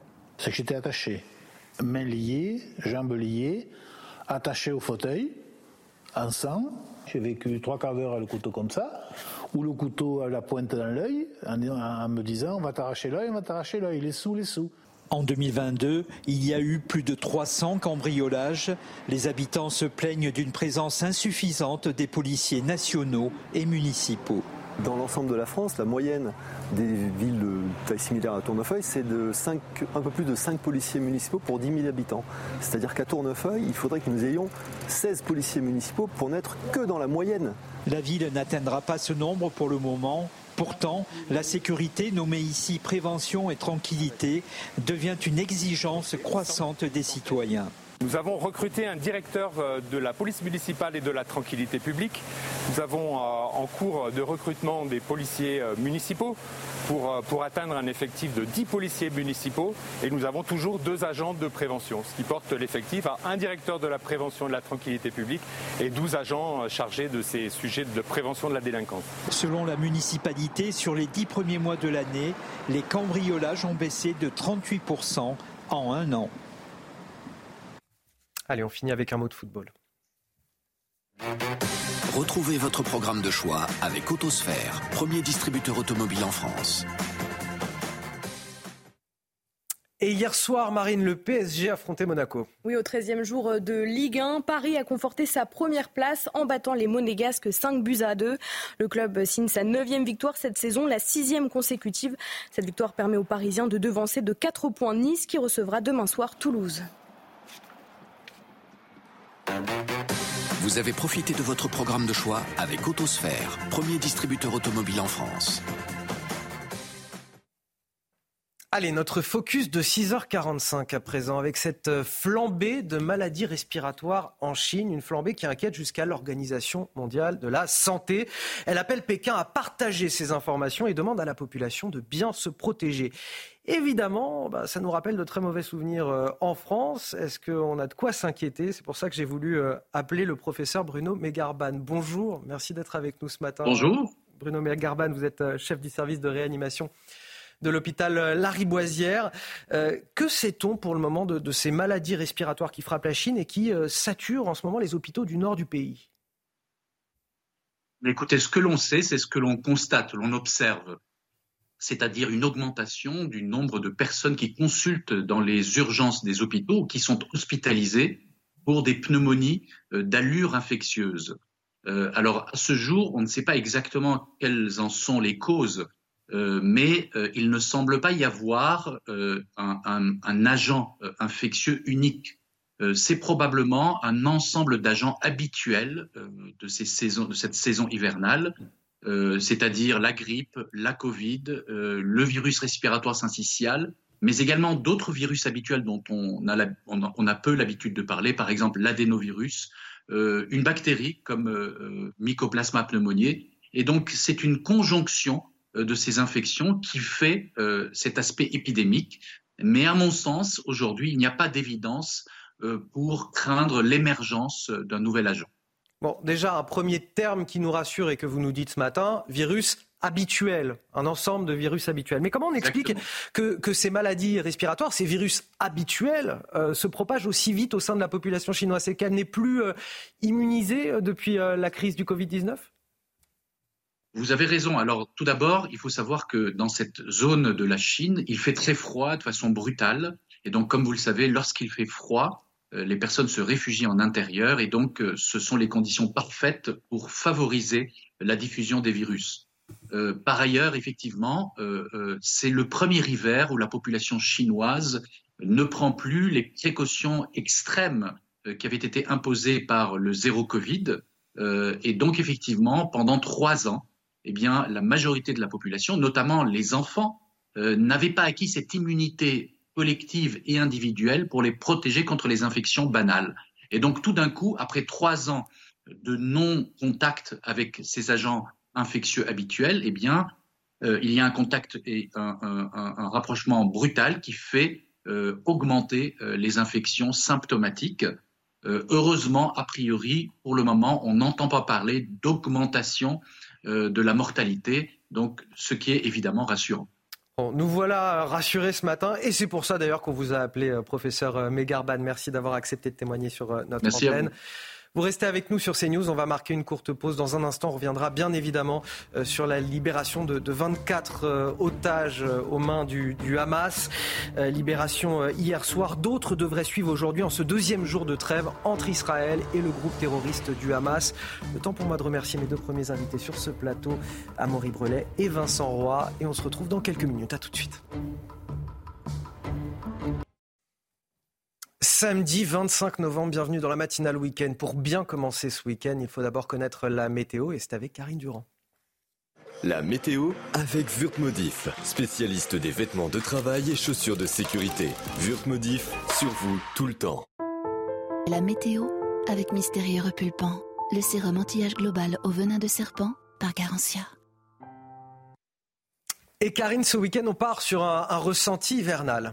Oui, avec des gelées assez fréquentes euh, ce matin sur euh, l'ouest, le centre, jusqu'en descendant sur une partie euh, du sud, hein, jusqu'à moins 3 degrés pour la Creuse à 6 heures du matin, moins 2,6 du côté du Cantal et moins 1 pour la Nièvre ou encore des petites gelées du côté du Loiret et des températures à peine positives pour la Manche et ces prochains jours. Le froid va être encore plus vif. Regardez l'état du ciel avec globalement de belles conditions sur l'ouest, mais avec quand même deux fréquents brouillards qui en général se dissipe assez rapidement. Et comme le ciel est dégagé, eh bien c'est pour cette raison qu'on a des gelées sur cet axe justement sur le centre, le centre-ouest.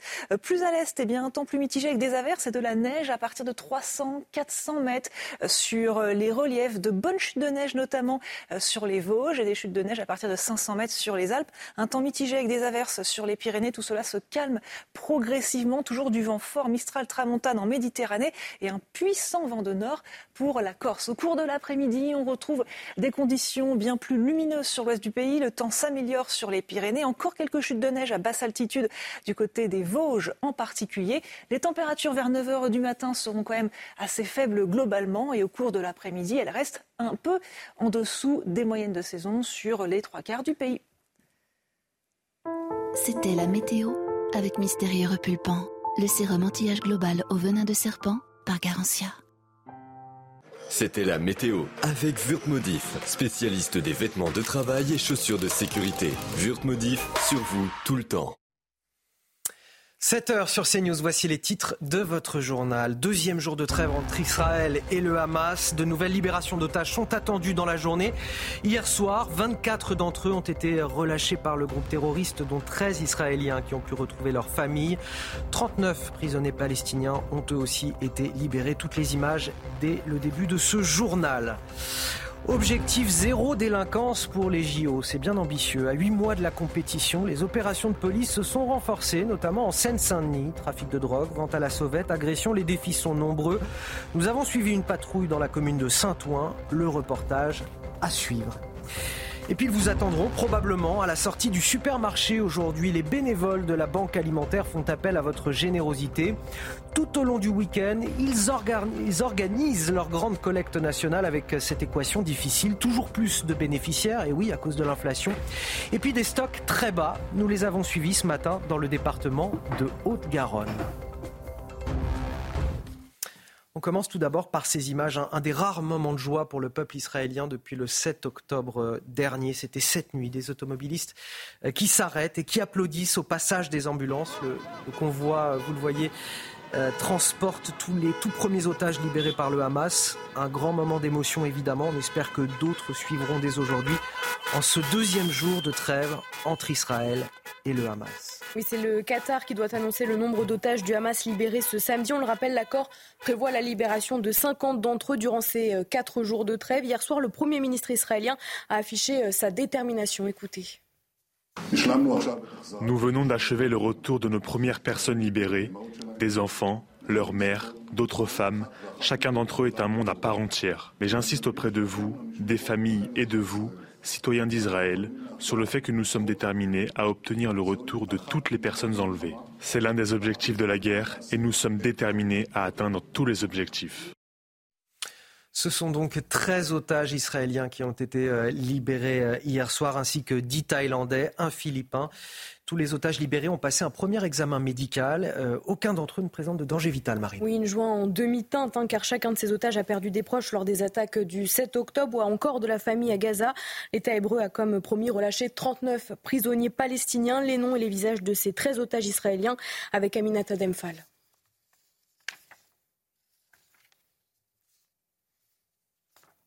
Alors, on va retrouver sur place, me dit-on.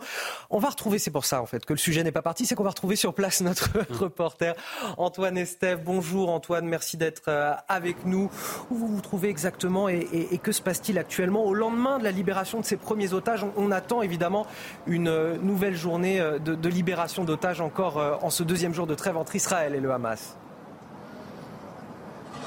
Effectivement, et ce qu'on peut souligner surtout ce matin, c'est que ce plan de trêve s'est déroulé sans accroc militaire. C'était vraiment ce que redoutait euh, l'armée israélienne principalement. Vous voyez, on se trouve ici devant le musée de Tel Aviv où euh, cette grande table a été installée. On la connaît bien maintenant. Hein. C'est vrai qu'elle est là depuis 49 jours. Imaginez 49 jours que les Israéliens viennent ici euh, pour parler, pour se confier, aussi pour partager autour de leur famille, de leurs otages, de leurs proches qui sont encore détenus dans la bande de Gaza. Alors, c'est vrai qu'en Israël, il y a un sentiment d'inachevé ce matin. Pourquoi bah, Tout simplement parce qu'il n'y a pas eu d'effusion, euh, principalement euh, hier soir. il y a eu quelques klaxons, comme vous l'avez montré, quelques familles aussi qui se sont retrouvées de loin parce que tout cela a été évidemment caché, c'était secret, il y a eu beaucoup de pudeur. Hier, il n'y a pas eu de direct sur les télévisions pour montrer tout ça.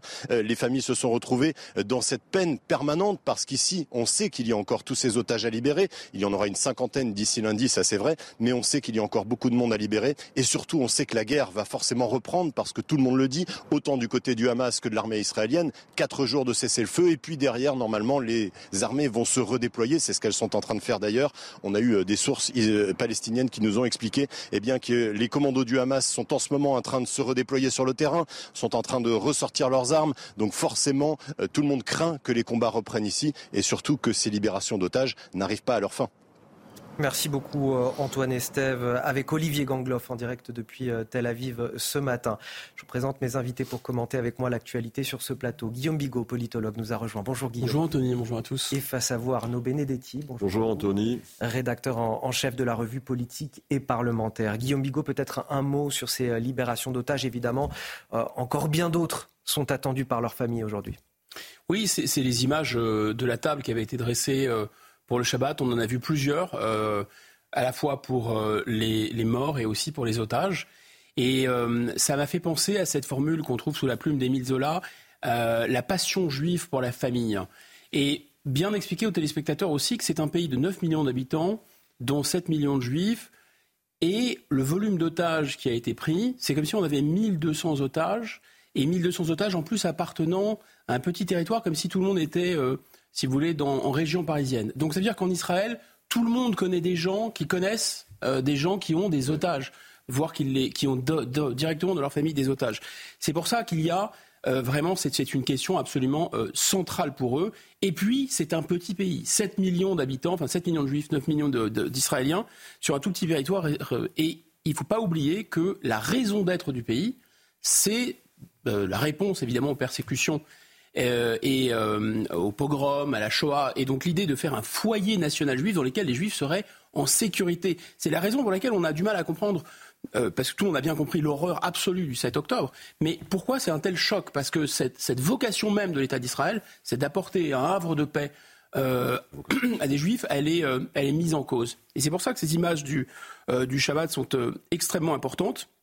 Et donc c'est aussi pour ça que le fait qu'il y ait des gens, des femmes, des enfants euh, et des Israéliens qui reviennent vivants ne peut pas être une défaite pour le gouvernement israélien. En tout cas, ces images tranchent évidemment avec euh, les quelques scènes de joie qu'on a pu observer. Elles ne sont évidemment pas nombreuses, mais on, peut comprendre aussi euh, ces Israéliens qui lèvent leur drapeau. On a vu ces images à 6h30 ou encore ceux qui klaxonnent dans la rue au passage du convoi d'ambulance. Les, scènes les moments de satisfaction pour le peuple israélien sont très rares depuis le 7 octobre dernier. Et, et en même temps, en même temps, il reste plus de 200 otages encore aux mains du Hamas. Oui, c'est un bonheur pudique, clairement, qui est exprimé et on le comprend bien euh, ce vendredi et vraisemblablement aussi ce, ce, samedi. Je voudrais revenir sur ce que disait Guillaume. C'est vrai que quand même, il faut jamais oublier la, la, raison de la création de l'État d'Israël et la raison de la création de mouvements sionistes. Comment se crée le mouvement sioniste? Vous savez, le fondateur du mouvement sioniste, c'est Théodore Herzl. Théodore Herzl se trouve à Paris pendant euh, l'affaire Dreyfus et, et il entend en effet des manifestations antisémites des appels au pogrom euh, durant euh, cette affaire Dreyfus. Et c'est à ce moment-là, dans un pays qui est le pays des droits de l'homme, qui est un pays qui euh, défend une certaine universalité de la citoyenneté, qu'il dit si même ici nous n'avons pas les conditions de notre sécurité, il va falloir que nous trouvions un moyen d'assurer cette sécurité. C'est comme ça qu'est né le mouvement sioniste, qui est à l'origine de la création de l'État euh, d'Israël. Il faut jamais oublier cette histoire, qui est en effet une histoire totalement existentielle pour le peuple, euh, pour le peuple juif. Ensuite, moi, ce que je note, c'est que c'est euh, bien sûr qu'il faut aujourd'hui se féliciter de ces libérations, et notamment pour les familles, mais il y a une stratégie qui est la stratégie du Hamas derrière, qui est une stratégie de libération des otages au compte-gouttes, qui est mise en scène, qui plus est, afin d'une certaine manière de donner une image d'humanité euh, très relative en l'occurrence, c'est le moins qu'on puisse dire euh, pour euh, ce mouvement terroriste, qu'il reste encore beaucoup d'enfants et beaucoup de femmes qui sont otages des terroristes et qu'on a là, si vous voulez, encore une fois, derrière cette libération, une stratégie de communication extrêmement cynique du Hamas euh, qui, euh, qui, vise tout simplement à, disons, euh, offrir une image présentable de lui-même, ce qui n'est évidemment pas. Alors il y a une stratégie de communication et peut-être aussi une autre stratégie qui est plus militaire. Cette fois, on va en parler avec le général Bruno Clermont qui nous accompagne ce matin, notre consultant défense. Général Bruno Clermont, est-ce qu'effectivement cette trêve peut aussi servir au Hamas pour essayer de reconstituer ses forces quelque part? Écoutez, tout ce qui a été dit jusqu'à présent est juste. Et, effectivement, cette euh, stratégie des otages, elle a été euh, préparée de longue date. Euh, ils, les utilisent de différentes manières. L'objectif, c'est pas tellement d'avoir une trêve humanitaire. Le Hamas n'a rien à faire des Palestiniens ni l'avenir de la Palestine.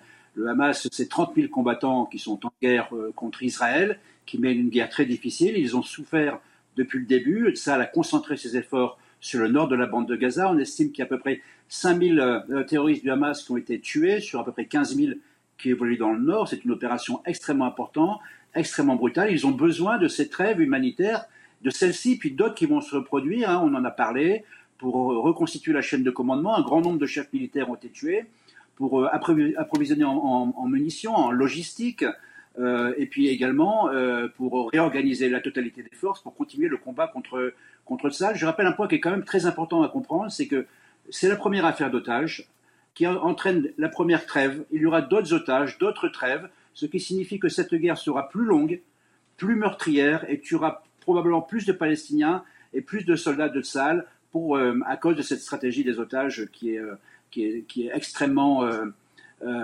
extrêmement perverse de la part du Hamas. Euh, Général Bruno Clermont, un mot peut-être sur ce qui s'est passé cette nuit, cette fois au nord d'Israël, de nouveaux bombardements, cette fois du Hezbollah libanais. Est-ce que c'est de nature à, remettre en cause cette trêve de quatre jours? C'est toujours difficile de, de, se prononcer compte tenu de la complexité de la situation, mais probablement non, parce que l'accord a été un accord négocié de très longue date entre le Hamas et Israël. Il n'y a pas d'accord avec le Hezbollah, il n'y a pas d'accord avec les Houthis, il n'y a même pas d'accord avec les, milices pro-iraniennes qui sont en Syrie.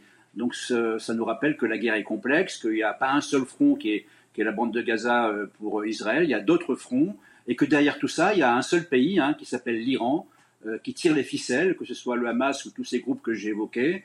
Et pour le Israël, euh, pardon, pour l'Iran, la stratégie des otages fait partie de l'ADN de l'Iran, puisqu'elle est née sur cette affaire d'otages en 79, et que c'est elle qui est derrière la stratégie des otages du Hamas. Merci, Général Bruno Clermont. Arnaud Benedetti, je vous voyais acquiescer. Oui, d'autant plus qu'il faut noter, je crois qu'il y a donc 24 otages qui ont été libérés, mais parmi ces 24 otages libérés, alors évidemment, il y a des otages étrangers, thaïlandais. Je crois qu'il y a 13 ou 14 otages oui, philippins. Là aussi, il faut bien évidemment il, faut il fait évidemment s'en réjouir, mais le Hamas n'a libéré à ce stade que 13 otages israéliens, ce qui démontre bien, encore une fois, qu'ils sont dans une, j'allais dire, disposition d'esprit qui vise à mettre en tension euh, le gouvernement israélien sur cette question des otages en libérant de manière, j'allais dire, très parcimonieuse les otages israéliens. Bon, on va voir ce qui va se passer euh, aujourd'hui dans la, dans, dans la journée. Il faut en effet souhaiter que d'autres otages israéliens soient, soient libérés, et, principalement d'abord, en premier lieu, les enfants et les femmes et les vieilles personnes. Euh, est-ce que dans tout ça, la, nationalité ou la double nationalité des, otages peut avoir un, sens? Est-ce que euh, y a un ordre de priorité dans la libération, pas évidemment de la part d'Israël ou, de la communauté internationale qui veut évidemment la libération de tous les otages, mais est-ce que euh, le Hamas pourrait stratégiquement décider de libérer euh, certains otages plutôt que d'autres en fonction de leur nationalité? C'est ça... Alors, la réponse est dans la question. Euh, d'abord, ils, ils, le montrent déjà. Pour jouer avec les nerfs des Israéliens, mm. ils libèrent en priorité euh, des, euh, des, nationaux, euh, donc thaïlandais et philippins, qui ne sont pas des, des femmes et, des enfants, ce qui ne fait pas d'eux d'ailleurs des otages de moindre valeur, hein, ce n'est pas le sujet. Simplement, par rapport pour la pression qui est exercée politique sur le gouvernement israélien, c'est quand même moins de femmes et d'enfants israéliens prévus dès le départ, et même moins de femmes, moins de femmes et d'enfants. Et deuxièmement, oui, ça aurait beaucoup de sens pour le Hamas. Hein, de libérer, de montrer entre guillemets sa bonne volonté, c'est trois tonnes de guillemets, en libérant des otages occidentaux, surtout dans les pays euh, où qui exercent plus de pression possible sur Israël. On peut penser euh, aux États-Unis. Donc libérer des otages américains en priorité, ne pas les libérer tous, bien sûr, ne pas les libérer tous parce que comme ça on garde un moyen de, pression, mais en libérer tout de même, en libérer aussi probablement des Français, parce qu'ils savent qu'il y a une pression à l'intérieur de la France, à l'intérieur d'Israël, pour ce, pardon, à l'intérieur des États-Unis, à l'intérieur de la France, pour se désolidariser d'Israël. Et donc ça aurait bien sûr du sens. Et je pense que c'est ce qu'ils vont faire. Et ils vont garder euh, les Israéliens le plus longtemps possible. 7h15 sur CNews, bientôt 7h15. Le rappel de l'actualité, Marine Sabourin. Nîmes, un homme d'une vingtaine d'années décédé hier soir. Il a été poignardé dans le quartier de Pisevin, connu pour ses trafics de drogue. Ce jeune a été retrouvé par un témoin dans la cave d'une zone commerciale délabrée et n'a pas pu être réanimé malgré l'intervention des secours. Dublin sous haute surveillance après les incidents survenus au lendemain de l'attaque au couteau. Un plan de maintien de l'ordre a été renforcé et deux canons à eau ont été euh, déployés par précaution. Jeudi soir, près de 500 émeutiers avaient euh, incendié des véhicules, pillé et saccagé des commerces dans le quartier où vivrait euh, l'assaillant. Et puis dans la bande de Gaza, quelques 200 camions d'aide humanitaire ont été déchargés hier. Cette livraison constitue le plus gros convoi humanitaire depuis le début du conflit. L'ONU précise que près de 130 000 litres de carburant ont pu passer la frontière vers Gaza et que 21 patients en situation critique ont été euh, évacués du nord de l'enclave. Retour en France avec euh, cette préoccupation majeure à l'approche des Jeux Olympiques, la sécurité en région parisienne, et il y a de quoi faire. Un plan zéro délinquance, c'est le nom du plan, a été lancé par la, préfecture de police de Paris il y a un peu plus d'un an avec un, renforcement marine des opérations de police. Oui, lutte contre les trafics de stupéfiants et les ventes à la sauvette, sécurisation des populations. Les objectifs sont multiples. Depuis le mois de janvier, 2000 opérations ont été menées en Seine-Saint-Denis qui accueille plusieurs sites olympiques. Illustration avec Célia Barotte dans l'une de ses patrouilles. Au cœur de la cité Aragozola à Saint-Ouen, il y a une école, des terrains sportifs et au pied des immeubles, du trafic de drogue. En complément des longues investigations, les agents de la brigade territoriale de contact et de la brigade anticriminalité mènent ici des opérations dissuasives et répressives. Ce jour-là, ils ont interpellé un mineur. Dans ses poches, des stupéfiants et 350 euros. La cible euh, est partie plutôt que prévu euh, du point parce qu'on avait été entre guillemets détronché, hein, euh, c'est-à-dire qu'on a été repéré. Et naturellement, comme on connaît très bien la Circo, bah, du coup on a pu se repositionner pour permettre une interpellation un peu plus loin du trafic. Mais l'opération ne s'arrête pas là. Les fonctionnaires de police procèdent ensuite à un ratissage des environs. Des produits illicites sont retrouvés dans des buissons. Ah il y a des capsules de CC, vous voyez? La cocaïne, elle est vendue comme ça, par dose de 1 gramme ou de demi-gramme, ça dépend. Et la dose, euh, la dose de 1 gramme, elle est vendue en général 60 euros. Et dans ce bâtiment abandonné, des sacs de conditionnement y sont stockés. Les sachets euh, sont euh, récupérés quand même, parce que potentiellement on peut éventuellement avoir des traces qui peuvent nous intéresser dans, le cas du trafic. Et puis avec les conditionnements, on peut remonter sur certains, certaines personnes qui à certains moments pouvaient être susceptibles de, de se retrouver à l'étage. Des patrouilles qui sont nécessaires pour assurer la tranquillité des riverains et qui ont déjà prouvé leur efficacité. En termes de chiffre d'affaires, euh, euh, les chiffres qu'on avait à l'époque où euh, cette cité était vraiment au point culminant de son activité, c'était de l'ordre de 50-60 000 euros par jour. Et là, désormais, on tourne plus autour de 10 000 euros par jour. Grâce à ces opérations quotidiennes, déjà trois points de deal sur 7 à Saint-Ouen ont été éradiqués. Ah, ils vont être très heureux, hein, les habitants de Saint-Ouen. Zéro délinquance hein, mmh. l'année prochaine. Bah, c'est le sénateur Goriot qui va être triste hein, si on les prend son, sa marchandise. Non, blague à part. Euh, non, c'est pas une, blague de très bon goût. Je pense que ce qui est intéressant dans cette séquence, c'est que d'abord, ça montre que quand l'État veut, l'État peut. Bon, enfin, ce qu'il pourra, il faudra voir, parce que moi je salue l'action des forces de l'ordre, on verra s'il y a bien zéro délinquance. Non, euh, mais ça, montre, hein. ça montre à contrario que pour y arriver, l'État est conscient du fait que pour sécuriser un minimum, même en façade, même avec un effet vitrine, en tout cas pour rendre la vie des habitants plus tolérable, il faut qu'il y ait la pression des Jeux Olympiques, du Comité Olympique, euh, des télévisions du monde, euh, des, sûrement des grands sponsors mondiaux qui vont acheter de la pub, etc. Et qu'il euh, y aura des enjeux tellement importants et à la fois d'image et financiers mondiaux que là, l'État va s'obliger à faire ce qu'il faut. Mais évidemment, c'est un effet vitrine et Potemkin, c'est-à-dire que dès lors que les Jeux Olympiques, la fête sera finie, voilà, on va revenir à la normale. Donc, ce qui montre bien la disproportion actuelle c'est-à-dire que si vous n'installez pas 15 000 militaires, parce que c'est ça qui va se passer, il va y avoir 15 000 militaires qui vont stationner à Reuilly. Donc si vous ne déployez pas... Alors euh, ah oui, il y a 5 000 militaires euh, sur la pelouse de Reuilly, mais 15 000 militaires au total mobilisés pour les Jeux Olympiques. Donc si vous ne déployez pas des moyens considérables, l'État est en train d'avouer à la face du peuple que sans déployer des moyens considérables, il est concentré, il ne peut pas faire un minimum pour que ça, que ça ait l'air de quelque chose. Arnaud Benedetti.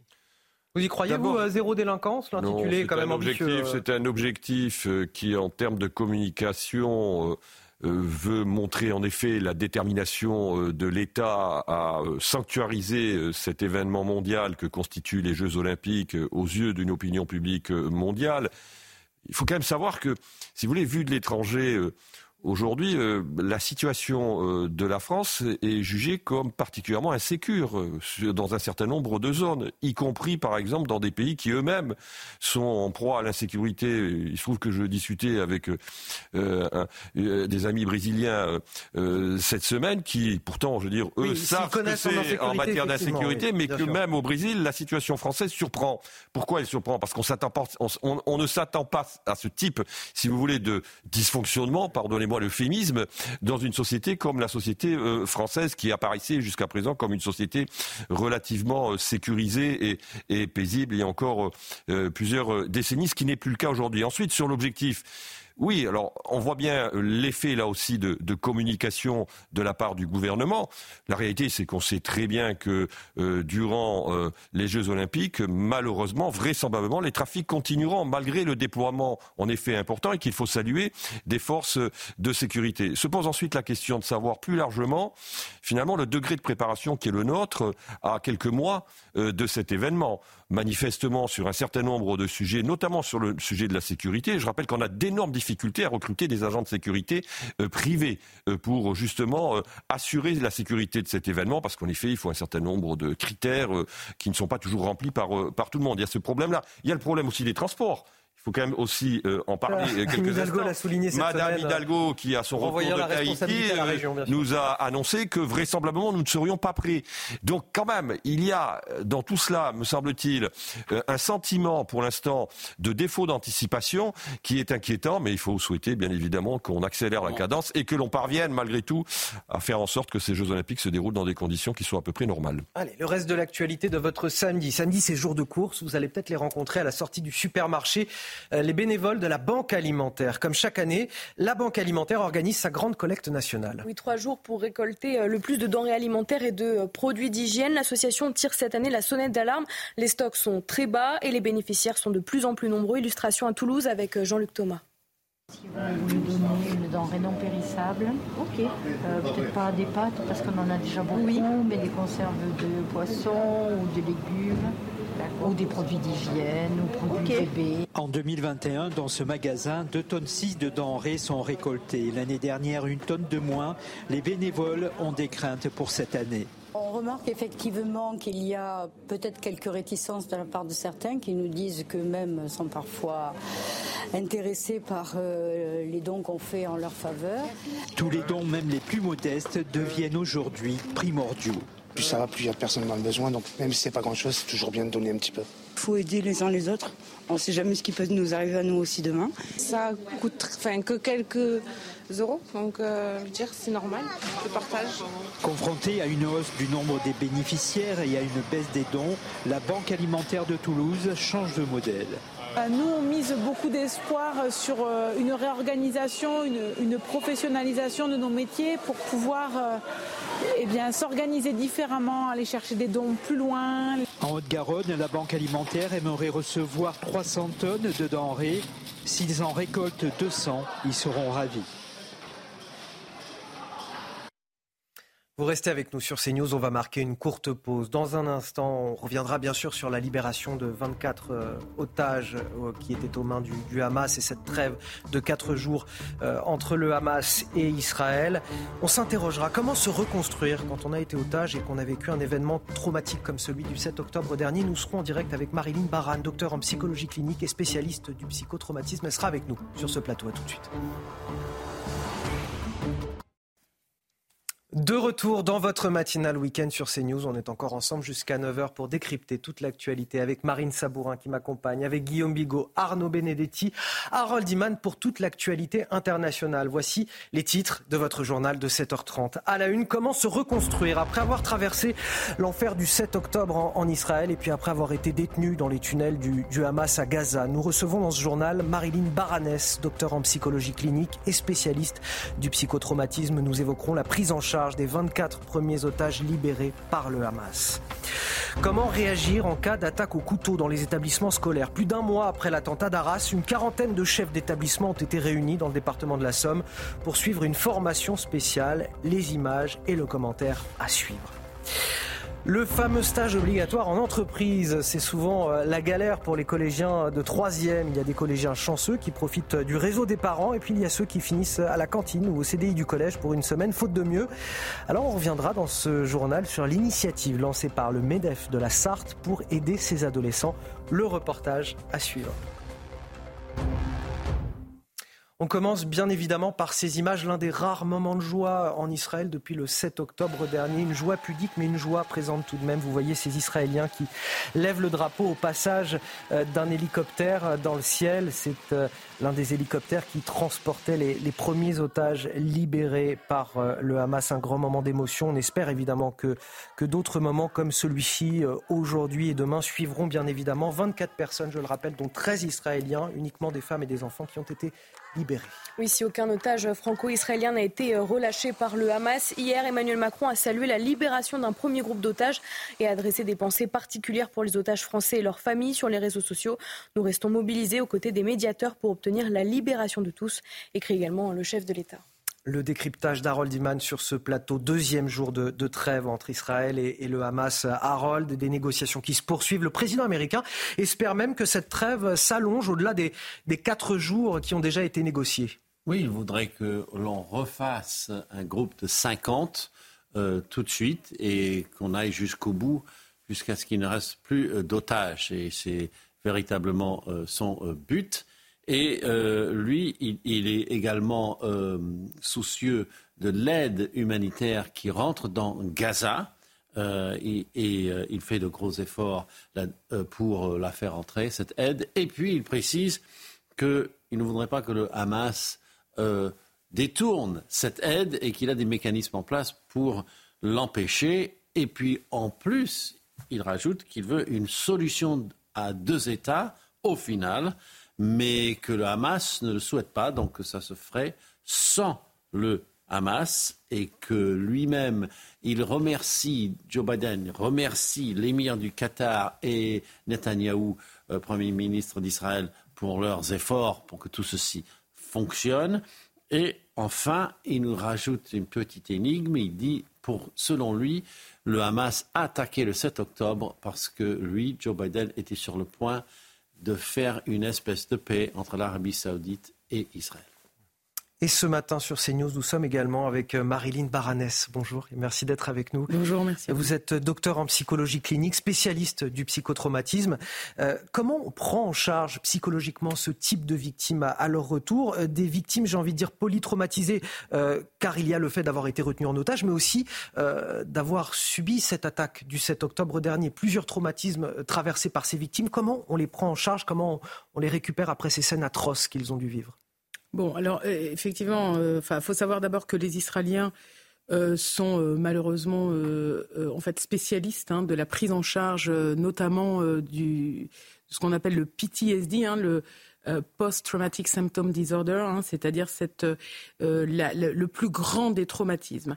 il y a plusieurs façons de, prendre en charge ce, type de traumatisme-là, qui est le plus lourg.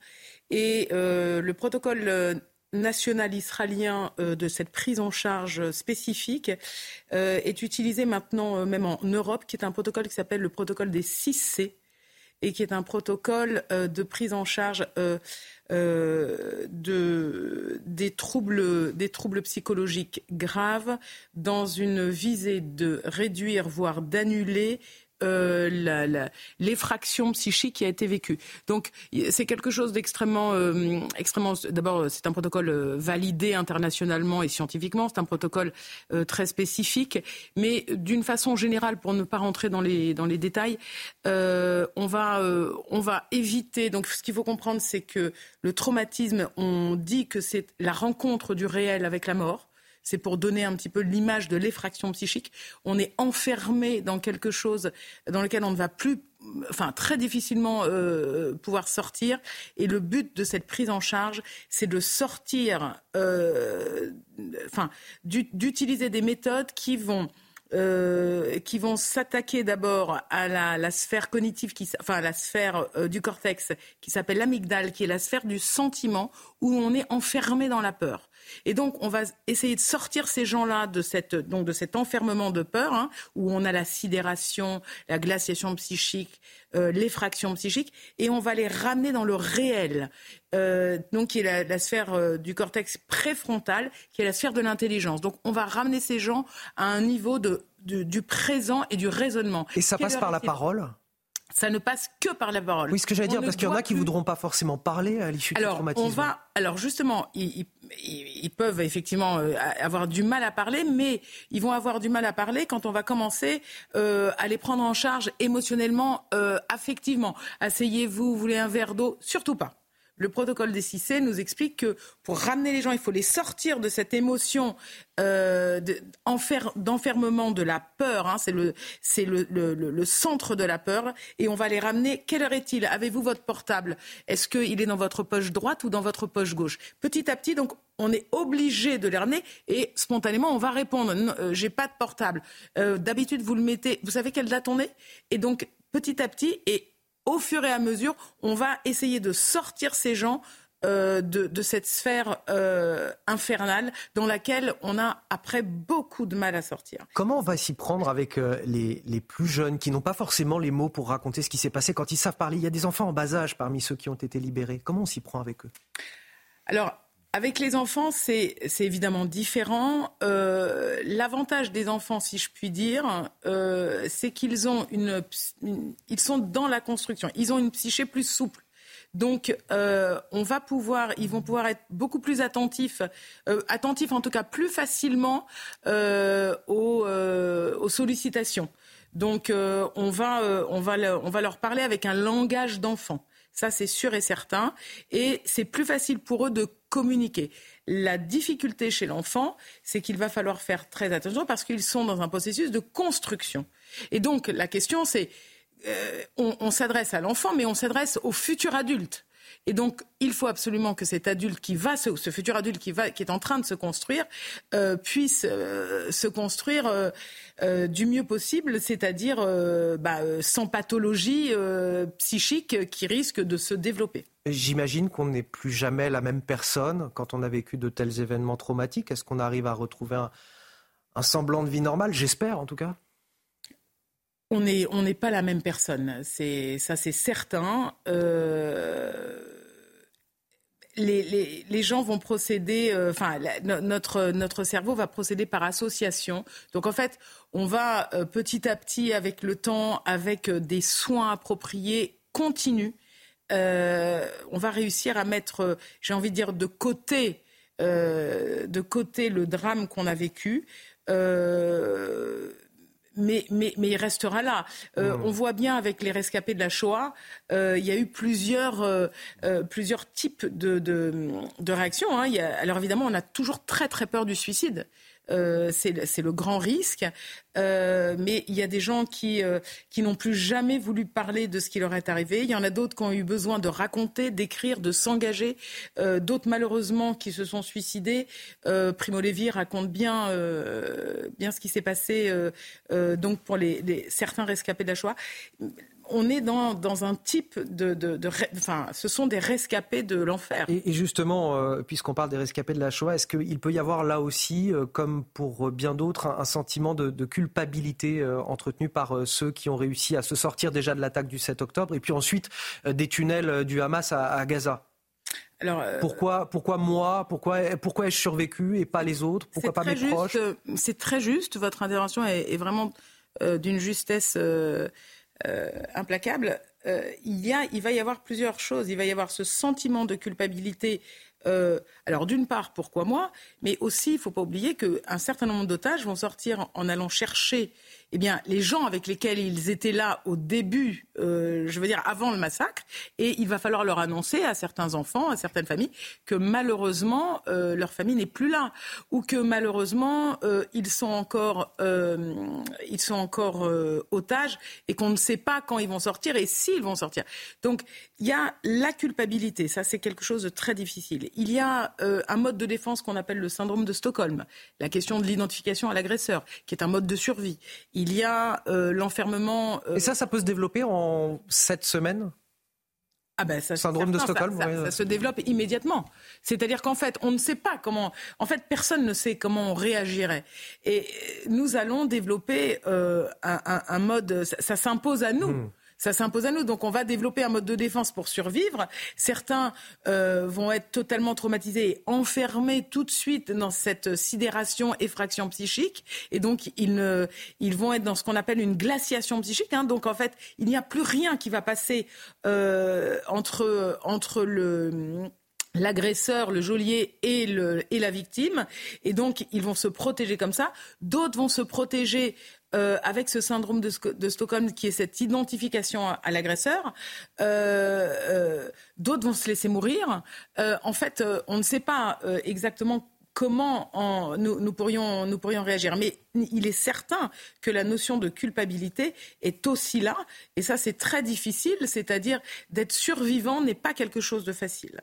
Marilyn Baranès, docteur en psychologie clinique et spécialiste du psychotraumatisme. Merci infiniment d'avoir accepté de réagir sur notre antenne ce matin à la libération, je le rappelle, de ces 24 otages euh, qui étaient aux, mains du Hamas, 13 de nationalité israélienne, 10 Thaïlandais et un Philippin également libérés en l'échange euh, de 39 prisonniers palestiniens. Dans le reste de l'actualité, euh, se préparer au pire. Plus d'un mois après l'attentat d'Arras, des proviseurs de collèges et de lycées apprennent à, réagir, là aussi, face à des violences de haute intensité.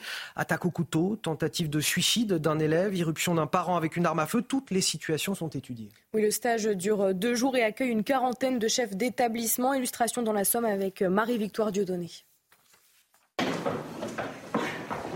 Des principaux de collège et des proviseurs de lycée qui font voltiger les chaises et qui manient les armes blanches.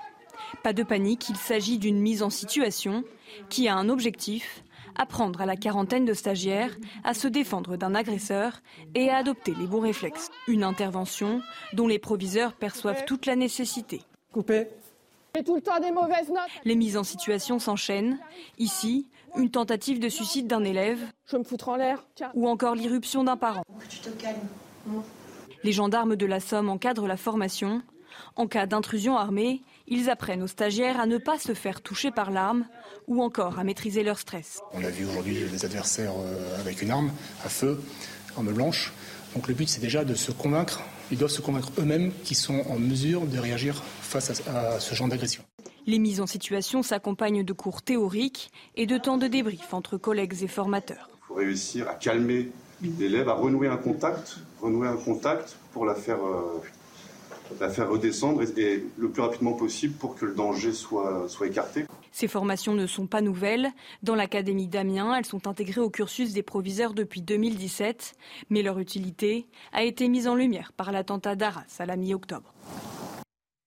Alors c'est terrible mais nécessaire, Guillaume Bigost. Aujourd'hui, on arrive à, traiter finalement les, symptômes plutôt que les, causes de, la violence euh, dans les établissements scolaires et plus généralement dans notre société.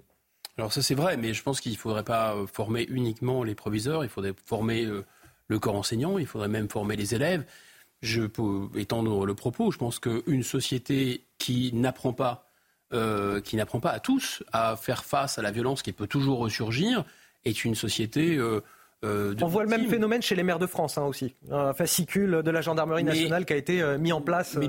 alors oui, parce que d'abord la violence, elle peut ressurgir. Là, elle ressurgit parce qu'il y a un phénomène un peu sociologique et tout ça. Mais, en fait, c'est toujours, toujours possible. Alors un, il faut bien dire que se préparer et voir la violence surgir, c'est pas du tout la même chose et qu'on n'est jamais finalement prêt à l'instant T. Évidemment, il y a l'adrénaline, il y a plein de choses. Et deuxièmement, c'est en général quelque chose qui produit du calme. Parce qu'on est aussi des mammifères. Et donc quand, euh, quand l'agresseur sent, parce que quand vous êtes un peu formé, vous avez moins peur. Vous pouvez avoir peur si des gens sortent des couteaux, etc., mais vous avez quand même moins peur. Donc je ne sais pas si vous envoyez, euh, peut-être madame sait, mais vous envoyez des signaux qui ne sont pas des signaux euh, de, de victimes ou de proie. Vous envoyez des signaux du genre, bon, bah, si tu m'attaques, attention, la riposte va être foudroyante. Donc bizarrement, contrairement à ce qu'on pense, quand les gens sont formés, eh bien, ça diminue le niveau d'agressivité. Vous voyez, les gens qui sont formés aux arts martiaux, par exemple, sont assez rarement agressés bizarrement. Donc je pense que c'est fondamental, non seulement de réapprendre le courage, y compris le courage physique, sans lequel il n'y a aucune vertu dans la société, et ensuite hein, que tout le monde soit formé euh, voilà, pour éviter que les violents fassent leur loi. Ça me paraît évident. Arnaud Benedetti, je vais vous faire réagir, mais juste après le rappel de l'actualité, Marine Sabourin. À Nîmes, 15 personnes ont été mises en examen hier après avoir été interpellées lors d'un vaste coup de filet contre un réseau de trafic de stupéfiants dans le quartier de Pisevin. Cette opération avait été lancée lundi par près de 250 policiers. Ces enquêtes n'ont pas de lien direct avec celle de la mort d'un enfant de 10 ans, Fayed mortellement blessé d'une balle perdue fin août. Les tirs ont repris sur le nord d'Israël. Plusieurs localités ont été visées en provenance du territoire libanais. Cela met fin à la trêve informelle que le Hezbollah avait indiquée sans avoir de lien avec le Hamas qui respecte le cessez-le-feu feu. Et puis en Sicile, regardez ces images impressionnantes de l'Etna qui est entré en éruption une nouvelle fois hier. De nouvelles fontaines de lave ont jailli du volcan le plus haut et le plus actif d'Europe. La plus importante coulée de lave visible hier provenait d'un cratère au sud-est du volcan. Des proviseurs de collèges, de lycées euh, formés à, réagir à des violences de haute intensité, attaque au couteau, tentative de suicide d'un élève ou encore éruption d'un parent violent avec une arme à feu par exemple. Arnaud Benedetti, euh, je vous entendais réagir euh, déjà au propos de, Guillaume Bigot.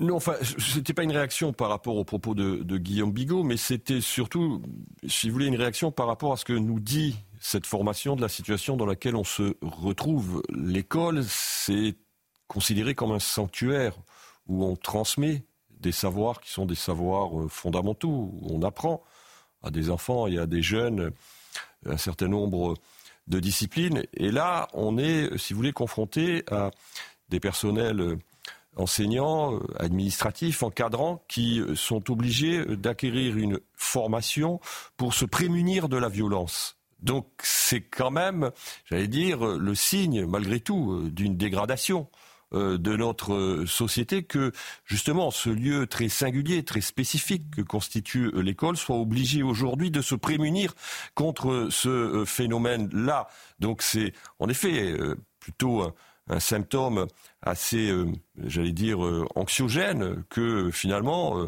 les personnels de l'éducation nationale soient au-delà des missions qui sont les leurs, qui sont encore une fois des missions d'éducation ou des missions administratives pour les, les personnels administratifs, ben, soient obligés de, se, rendre à cette, j'allais dire presque évidence qu'aujourd'hui, il faut en effet avoir une formation spécifique de ce type. On va partir du côté de la Haute-Garonne, à Tournefeuille, un nom très poétique pour la ville la plus cambriolée de France. 300 cambriolages ont été recensés l'année dernière dans cette commune de 30 000 habitants. Oui, en plus de l'installation de nouvelles caméras de vidéosurveillance et le renforcement des effectifs de police, la ville a accueilli un nouveau directeur de la tranquillité publique, reportage de Jean-Luc Thomas. Tournefeuille ressemble à toutes les villes pavillonnaires. Les habitants quittent leur domicile à 8 heures, y reviennent à 18. Les maisons plutôt cossues restent alors vides. Une aubaine pour les voleurs. Ceux-ci deviennent parfois des agresseurs extrêmement violents. C'est que j'étais attaché, mains liées, jambes liées, attaché au fauteuil, en sang. J'ai vécu trois quarts d'heure à le couteau comme ça, ou le couteau à la pointe dans l'œil, en, en, me disant on va t'arracher l'œil, on va t'arracher l'œil, les sous, les sous. En 2022, il y a eu plus de 300 cambriolages. Les habitants se plaignent d'une présence insuffisante des policiers nationaux et municipaux. Dans l'ensemble de la France, la moyenne des villes de taille similaire à Tournefeuille, c'est de un peu plus de 5 policiers municipaux pour 10 000 habitants. C'est-à-dire qu'à Tournefeuille, il faudrait que nous ayons 16 policiers municipaux pour n'être que dans la moyenne. La ville n'atteindra pas ce nombre pour le moment. Pourtant, la sécurité, nommée ici prévention et tranquillité, devient une exigence croissante des citoyens. Nous avons recruté un directeur euh, de la police municipale et de la tranquillité publique. Nous avons euh, en cours de recrutement des policiers euh, municipaux pour, atteindre un effectif de 10 policiers municipaux et nous avons toujours deux agents de prévention, ce qui porte l'effectif à un directeur de la prévention de la tranquillité publique et 12 agents chargés de ces sujets de prévention de la délinquance. Selon la municipalité, sur les 10 premiers mois de l'année, les cambriolages ont baissé de 38% en un an. Allez, si vous êtes euh, parent d'élèves de collège en classe de troisième, ce dont on va parler va certainement vous évoquer quelque chose. Le stage en entreprise, une euh, casse-tête, une galère pour euh, les parents, surtout quand on n'a pas le réseau. Alors justement, face à ces difficultés pour certains parents, le MEDEF de la Sarthe a lancé une initiative. Oui, un stage de troisième collectif pour des élèves de quartiers défavorisés. Chaque jour, ces adolescents auront l'opportunité de visiter une entreprise. Reportage de Michael Chailloux. Ils sont six, ils viennent tous du même collège d'un quartier défavorisé du Mans. Pendant une semaine, chaque jour, ils visitent une entreprise différente dans le cadre du stage de troisième obligatoire qui pour eux tournait au cauchemar. J'aurais pas pu trouver un, stage comme ça. La vérité c'est qu'on n'a pas trouvé de stage et on nous a proposé ça. Et du coup, simplement, on a, on a accepté vu qu'on n'avait rien. La région prend en charge le transport et c'est le MEDEF local qui a trouvé les entreprises qui accueillent. On doit être mobilisé euh, aux côtés de l'éducation nationale, aux côtés des parents, pour pouvoir euh, engager euh, ces jeunes, leur donner envie. C'est une responsabilité sociétale aussi, bien évidemment. Hein. On a besoin effectivement de ceux qui ont la chance d'avoir des familles et du réseau, ben, ils peuvent facilement trouver. Pour d'autres candidats, d'autres collégiens, c'est beaucoup plus difficile. Donc c'est ce pourquoi on essaie de se mobiliser, en tout cas dans ces actions collectives. Pour le patron de cette PME, spécialiste de l'usinage de précision, ouvrir ses portes est une évidence pour attirer les talents de demain et l'opération séduction fonctionne. Ça fait des pièces euh, pour des fusées, des Lariane 6, euh, mais impressionnant.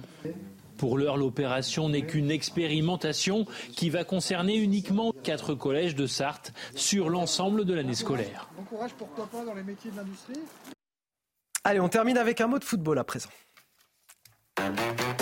Retrouvez votre programme de choix avec Autosphère, premier distributeur automobile en France. Et Marine, hier soir, le PSG affrontait Monaco. Oui, au 13e jour de Ligue 1, Paris a conforté sa première place en battant les Monégasques 5 buts à 2. Le club signe sa 9e victoire cette saison, la 6e consécutive. Cette victoire permet aux Parisiens de devancer de 4 points Nice qui recevra demain en début d'après-midi Toulouse. Vous avez profité de votre programme de choix avec Autosphère, premier distributeur automobile en France. Deuxième jour de trêve entre Israël et le Hamas. La libération de nouveaux otages attendus hier soir. Ce sont 24 d'entre eux qui ont été euh, libérés. On y revient dans un prochain journal. Le temps pour moi de remercier euh, mes invités, Guillaume Bigot, Arnaud Benedetti et Marilyn Baranès. Marilyn Baranès, qui est docteur en psychologie clinique, spécialiste du psychotraumatisme, qui nous a accompagnés pour ce journal. On marque une courte pause. Vous restez avec nous. La matinale week-end, c'est jusqu'à 9h sur CNews. De retour dans la matinale week-end, on est encore ensemble jusqu'à 9h pour de l'info, de l'analyse, des débats avec tous mes invités. Mais tout d'abord, pour bien commencer cette journée du samedi 25 novembre, votre météo avec Karine Durand. La météo avec Wurtmodif, spécialiste des vêtements de travail et chaussures de sécurité. Wurtmodif, sur vous tout le temps. La météo avec Mystérieux Repulpant, le sérum anti-âge global au venin de serpent par Garantia. Et en ce moment, Karine, il faut miser sur un ressenti vernal. Oui, avec euh, des gelées assez fréquentes, euh, quasiment généralisées ce matin sur l'ouest, le centre-ouest. On est descendu aux alentours de 6 heures du matin jusqu'à moins 3 degrés euh, dans la Creuse, moins 2,6 dans le Cantal, moins 1 dans la Nièvre et des petites gelées du côté du Loiret également. Pour les prochains jours, on aura des gelées encore plus généralisées et encore plus forte. Le ciel est bien dégagé à l'ouest et voilà pourquoi ça a gelé notamment sur le centre-ouest. On a parfois quelques brouillards qui se dissipent assez rapidement, quelques averses sur les Pyrénées, mais ce sera bientôt la calmie de ce côté-là. Et par contre, des chutes de neige à basse altitude hein, du côté euh, de la région Grand Est notamment, à 300, 400 mètres d'altitude et sur les Vosges, on aura une bonne couche de neige en fin de journée, euh, notamment. Du côté du vent, du côté de la Méditerranée, le vent souffle encore fort, Mistral Tramontane, et un puissant vent de nord, notamment sur euh, la Corse. Au cours de l'après-midi, les conditions s'améliorent. Le ciel est globalement ensoleillé. Ce sont de belles conditions avec un ressenti frais quand même sur une grande partie de l'ouest. Le vent faiblit un petit peu en Méditerranée. Par contre, les chutes de neige continuent de tomber à 400 mètres sur la région Grand Est et à 500 mètres sur les Alpes. Les températures aux alentours de 9 heures du matin, 4 degrés prévus à Paris, 10 euh, pour euh, Perpignan et 10 également pour Ajaccio. Au cours de l'après-midi, les valeurs restent encore un peu en dessous des moyennes de saison. 10 par contre du côté de Brest dans les moyennes et 17 pour Ajaccio. C'était la météo avec Mystérieux Repulpant, le sérum anti-âge global au venin de serpent par Garantia. C'était la météo avec Wurtmodif, spécialiste des vêtements de travail et chaussures de sécurité. Wurtmodif, sur vous tout le temps. Un plateau de choix pour m'accompagner euh, dans cette euh, matinale. Ils sourient tous les deux, je les vois à mes côtés. Marine Sabourin et Guillaume Bigot qui euh, se donnent des petits coups de coude pendant je parle. Mais je, les ai vus, je les ai vus, vos petits coups de, coude. balancer. Je ne balance rien. Vous avez le droit, c'est une bonne ambiance sur ce plateau. On a le plaisir d'accueillir avec nous Erwan Barrio, écrivain. Bonjour. Bonjour Anthony. Pour le décryptage aussi de l'actu jusqu'à 9h dans la matinale week-end, évidemment. Harold Iman aussi pour toute l'actualité euh, internationale. Et sans plus tarder, voici les titres de votre journal de 8h. À la une, ce deuxième jour de trêve entre Israël et le Hamas. De nouvelles libérations d'otages sont attendues dans la journée. Hier soir, 24 d'entre eux ont été relâchés par le groupe terroriste, dont 13 Israéliens qui ont pu retrouver leur famille. Toutes les images dès le début de ce journal. Objectif zéro délinquance pour les Jeux Olympiques. Est-ce possible? À huit mois de la compétition, les opérations de police se sont renforcées en Seine-Saint-Denis. Trafic de drogue, vente à la sauvette, agression. Les défis sont nombreux. Nous avons suivi une patrouille dans la commune de Saint-Ouen. Le reportage à suivre. Et puis ne manquez pas l'édito de Guillaume Bigot à la fin de ce journal. On reviendra sur le décès du jeune Thomas à Crépole, qui, rappelons-le, a été euh, tué en marge d'une fête de village et dont les obsèques se sont tenues hier. Nous les avons suivis sur CNews. Nous nous pencherons ce matin avec Guillaume sur la réaction du gouvernement depuis le début de cette affaire. On commence tout d'abord par euh, ces images, un des rares moments de, joie pour le peuple israélien depuis le 7 octobre dernier. Vous le voyez, ça s'est passé cette nuit. Des automobilistes qui s'arrêtent, qui klaxonnent, qui applaudissent au passage des, des ambulances. Ce convoi d'ambulances qui transporte les tout premiers otages libérés par le Hamas un rare moment d'émotion qu'on a pu observer euh, dans le pays euh, en ce deuxième jour de trêve entre Israël et le Hamas. Oui, c'est le Qatar qui doit annoncer le nombre d'otages du Hamas libérés ce samedi. On le rappelle, l'accord prévoit la libération de 50 d'entre eux durant ces quatre jours de trêve. Hier soir, le Premier ministre israélien a affiché sa détermination. Écoutez. Nous venons d'achever le retour de nos premières personnes libérées, des enfants, leurs mères, d'autres femmes. Chacun d'entre eux est un monde à part entière. Mais j'insiste auprès de vous, des familles et de vous, citoyens d'Israël, sur le fait que nous sommes déterminés à obtenir le retour de toutes les personnes enlevées. C'est l'un des objectifs de la guerre et nous sommes déterminés à atteindre tous les objectifs. On retrouve nos envoyés spéciaux à, Tel Aviv, Antoine Estève et euh, Olivier Gangloff. Antoine, euh, le plan des libérations des otages, pour l'instant, semble se dérouler comme prévu. Effectivement, une nouvelle liste d'otages à libérer dans l'après-midi vient d'être publiée, en tout cas vient d'être remise au gouvernement israélien. On en aura plus d'informations évidemment dans les prochaines heures. Euh, une trêve qui s'est déroulée sans accroc, vous le disiez hier, avec cette libération euh, d'otages qui est passée par euh, le poste frontière de Rafah, où les autorités israéliennes ont pu récupérer les otages pour les emmener ensuite dans les hôpitaux où ils se trouvent en ce moment, ce matin. D'après nos informations, ils ont retrouvé leur famille. Il y a encore beaucoup évidemment de médical dans cette affaire avec euh, toutes ces personnes qui ont été euh, blessées, notamment pendant euh, les prises d'otages, toutes ces personnes aussi qui ont besoin de soins psychologiques, mais aussi physiques pour beaucoup d'entre elles, avec ces personnes âgées qui ont été libérées notamment hier. Et puis l'incertitude pour les prochains jours. Vous savez que d'ici lundi, normalement, une cinquantaine d'autres otages doivent être libérés. Et l'incertitude sur cette trêve. Pourquoi? Eh bien, tout simplement parce que le terrain parle et le terrain nous raconte ce qui se passe en ce moment, notamment dans la bande de Gaza, avec ce redéploiement gigantesque des armées en place, euh, notamment euh, les commandos du Hamas qui sont en train de se redéployer et de redéployer leurs armes aussi, prêts à reprendre la guerre. Et puis l'armée israélienne aussi qui continue euh, de se déployer dans la bande de Gaza en amenant encore plus de matériel, encore plus d'hommes sur place pour la suite, pour ce qui risque de se passer à partir de lundi ou mardi prochain. Et puis une autre information importante aussi, un missile a été tiré par le Hezbollah, cette fois-ci sur le front du Nord, vous savez, à la frontière libanaise. Ce missile a été intercepté ce matin, mais là aussi les Israéliens sont très inquiets pour une reprise des combats. Merci beaucoup Antoine Estève. Merci également à Olivier Gangloff qui vous accompagne derrière la caméra. Vous venez justement parler de ces tirs du Hezbollah qui ont été euh, lancés cette nuit depuis euh, le sud Liban en direction du, nord d'Israël. On en parle avec vous, euh, Harold Iman. le Hezbollah a tiré à cinq reprises cette nuit. Est-ce que l'État israélien doit traiter le sujet du Hezbollah libanais indépendamment du Hamas? Oui, ça se traite indépendamment et le Hezbollah a déclaré de son côté qu'il ne suivrait pas nécessairement ce que faisait le Hamas. Mais c'était d'autant plus évident qu'il y a quelques jours, euh, l'artillerie israélienne a tué quatre ou cinq euh, membres du Hezbollah, euh, des membres très importants, au Liban. Il faut dire que le Hezbollah tirait depuis le début, enfin depuis même avant le 7 octobre, de manière très très récurrente et parfois massive.